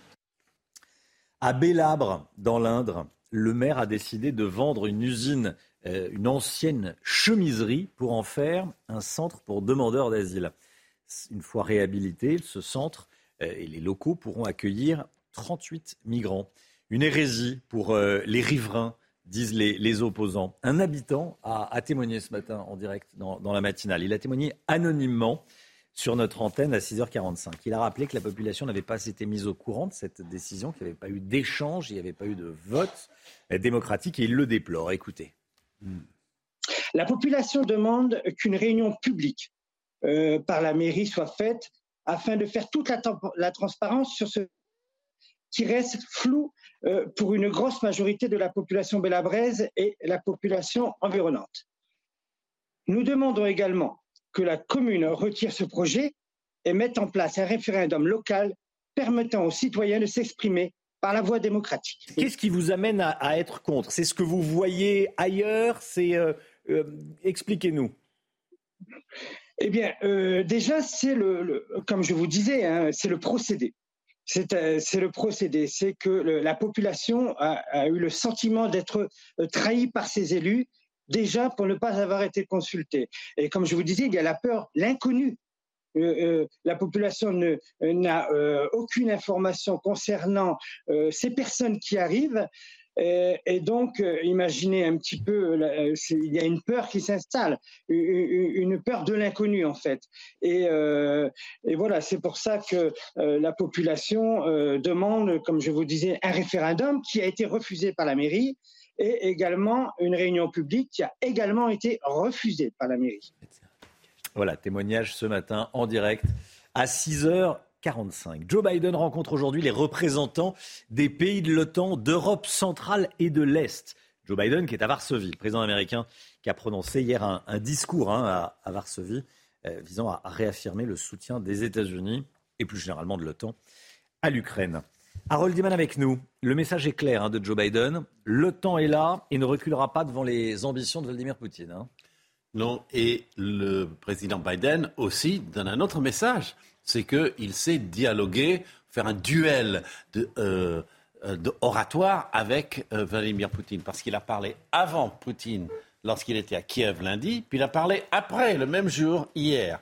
Donc euh, vraiment, les deux se répondent sans se parler directement. Et donc, le message, vous l'avez dit, c'est euh, l'Ukraine se maintiendra et on espère que l'année 2023 sera l'année de la victoire, comme dit euh, le président euh, Biden. Et on soutiendra jusqu'au bout, mais attention, il n'a pas mentionné les avions de combat ni les missiles de longue portée. Donc c'est encore quelque part un exercice de retenue. On n'est pas encore dans l'escalade débridée. Dans l'escalade débridée. Aujourd'hui, il va rencontrer les représentants des pays membres du flanc Est de l'OTAN. Hein. J'aimerais qu'on voit la carte. Ça, c'est important parce qu'on comprend tout, en fait, quand on voit cette carte à Roldeman. Tout à fait. C'est tous ces pays en vert sont ceux qui ont peur d'une avancée euh, russe sur leur territoire. À commencer par l'Estonie qui a vraiment peur. Elle peut très facilement submerger par l'armée euh, russe. Et s'il n'y avait pas la présence de 20 000 soldats du reste de l'OTAN, de la partie ouest, dans ce flanc est, euh, ça serait pire. Et évidemment, la présence de Joe Biden en Pologne montre encore une fois, où il y a, où il y a entre parenthèses 12 000 soldats américains, ça mhm. montre encore une fois qu'on est vraiment dans la protection de tout l'OTAN et implicitement de l'Ukraine. Un, mot de la, un mot de la France, Harold. Emmanuel Macron est attendu à Kiev? Alors l'ambassadeur euh, d'Ukraine en France le souhaiterait. Euh, l'invitation a été lancée et donc ce serait la deuxième fois pour Macron euh, de fouler le sol de Kiev. Merci beaucoup, Harold Liman. 8h44, 9h moins le quart, la santé avec le docteur Millot. Bonjour docteur Millot avec Zia Carmentia Compagnie. Gestion du poids avec contrôle du glucose. Premier produit à base d'acarmentia. Disponible sur bionutrix.fr. Bonjour docteur Millot. Bonjour. Bonjour Brigitte. Vous nous parlez ce matin des premiers résultats d'une étude, écoutez bien, pour traiter les séquelles d'un AVC, mm. d'un accident vasculaire cérébral. Oui, on va rappeler ce que c'est qu'un AVC. Il y en a quand même 150 000 en France chaque année. C'est la première cause de handicap. Un AVC, la plupart des AVC sont dus à une artère qui se bouche. Ça peut parfois être dû à une hémorragie, la rupture d'un anévrisme par exemple, mais dans 85% des cas, c'est une artère qui se bouche. Quand l'artère se bouge dans le cerveau, quand une artère se bouge dans le cerveau, suivant le territoire qui était irrigué, là, euh, on va avoir une mort euh, cellulaire, une mort des neurones. Donc, suivant la localisation de l'AVC, on va avoir des signes différents. Ça peut être des troubles de la parole, une aphasie, ça peut être le bras droit, le bras gauche, la sensibilité, carrément une, hémi, euh, une hémiplégie totale. Enfin, on peut avoir plusieurs symptômes. Euh, ce qu'il faut bien comprendre, c'est que, Romain, quand vous décidez de lever le bras droit, il y a une commande de votre cerveau, je décide de lever le bras droit. La commande, le boss, c'est là-haut, dans le mhm. cerveau. Ensuite, l'influx nerveux, il va passer à la moelle épinière, puis après, il va passer au nerf qui commande euh, ce geste. Ça, c'est ce qui se passe normalement. Là, des chercheurs de l'université de Pittsburgh aux États-Unis se sont dit, bah, OK, dans un AVC, la commande, elle ne fonctionne plus. Hein. Là-haut, le boss, il peut plus donner l'ordre, c'est plus lui qui va commander. Mais peut-être qu'on pourrait donner l'ordre en aval, profiter des nerfs de la moelle épinière. Un peu plus bas. Qui apportent, voilà, en aval de, la commande. Hmm. Ils sont dit, voilà, on va comme ça, c'est très clair. Ça a l'air simple. Sûr. mais pourquoi on n'y a pas pensé avant À faire, c'est un peu plus compliqué. j'imagine. Euh, mais donc voilà, je vais vous montrer en image ce qu'ils ont hmm. fait. Ils ont pris donc une jeune femme, deux jeunes femmes en fait. Je vous raconterai après les, les deux jeunes femmes. Vous voyez, ils ont mis des électrodes que l'on voit en rose sur la moelle épinière, à la surface de la moelle épinière. Ce sont des petites électrodes qui sont apposées là, il y en a plusieurs, au niveau justement de la commande pour le bras. Hmm. Ils ont mis, vous voyez le petit générateur de courant électrique, ils ont envoyé un léger courant électrique à toutes ces petites euh, électrodes qui sont là. Oui. Ils ont suivi à l'aide de capteurs qui étaient posés sur le bras pour voir si le courant électrique passait bien, hein, si ça allait bien euh, où on voulait. Et effectivement, ça a marché. C'est-à-dire qu'en fait, il y avait deux jeunes femmes qui ont été testées. Euh, une de 31 ans, une de 47 ans. Hmm. Eh bien, euh, chez une des jeunes femmes, dès le premier jour, elle a réussi à ouvrir une serrure qui n'est pas un geste simple. Quand, on, quand tout va bien, on a l'impression que tout est simple. hein. Je peux vous assurer qu'en termes de commande, c'est plus compliqué. À ouvrir une serrure, à manger et à avoir une meilleure force. L'intensité de la force a été augmentée. Oui. Donc, et la mobilité, et la motricité, et la force musculaire ont été augmentées. Il y a quelque chose que je ne comprends pas. Euh, vous dites le centre de commande, c'est le cerveau. Donc si le problème vient du cerveau, euh, Là, on donne la commande en aval. Oui, C'est-à-dire qu'on oui. va, on va envoyer le courant électrique de manière mécanique, enfin non Mm. électrique, mais on va, on va stimuler en aval, c'est-à-dire qu'on va se substituer. Évidemment, rien à voir avec le cerveau, mais juste pour l'ordre, pour Ouais. la commande, on va se substituer et on va envoyer le courant électrique plus bas, en aval de, la ouais, commande. ouais. Et donc, non seulement ça a marché sur certains gestes dès le premier jour, mais en plus, quatre semaines après l'arrêt de la stimulation, on avait encore une amélioration par rapport à avant la stimulation. Il y avait encore un peu plus de force musculaire, un peu plus de mo- motricité. Donc on peut imaginer que finalement, il y a peut-être certains ci- circuits qui se mettent aussi en marche pour pallier justement ce qui était déficitaire. Attention, Là, on parle d'une étude faite sur deux personnes. Il va y en avoir d'autres. Euh, les électrodes, on sait le faire. hein. On l'utilise pour la douleur, on l'utilise pour d'autres maladies. Placer des électrodes sur la moelle épinière, c'est pas très invasif, c'est pas une intervention lourde. On sait le faire. Après, il va falloir trouver l'endroit exact simuler euh, le bras gauche ou le bras droit, enfin peu importe. Il va falloir toujours trouver l'endroit exact, le, et puis la durée, savoir comment on peut le faire. Mais attention, à l'heure où on se parle, on continue l'orthophonie, la kinésithérapie, l'ergothérapie. Euh, on n'est pas là euh, demain, ça va se passer. Tiens, je voudrais des électrodes, docteur. Non, c'est pas encore comme ça, mais c'est un espoir pour toutes ces personnes qui ont une vie, mais qui, qui a été transformée à la suite d'un AVC, hein, qui sont dans la souffrance. Donc, si on peut euh, un jour leur redonner un, petit espoir, c'est quand même, je le rappelle, la première cause de handicap, hein, l'AVC. Avec Zia Carmentia Compagnie, gestion du poids avec contrôle du glucose. Premier produit à base d'Acarmentia, disponible sur bionutrix.fr.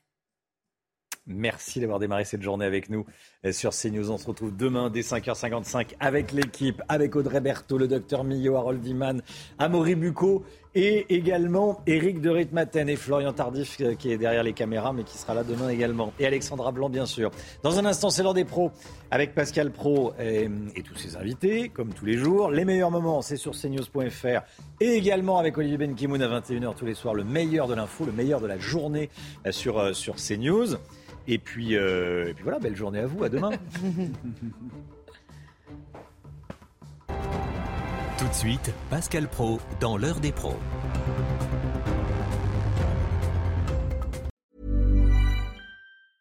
Even when we're on a budget, we still deserve nice things.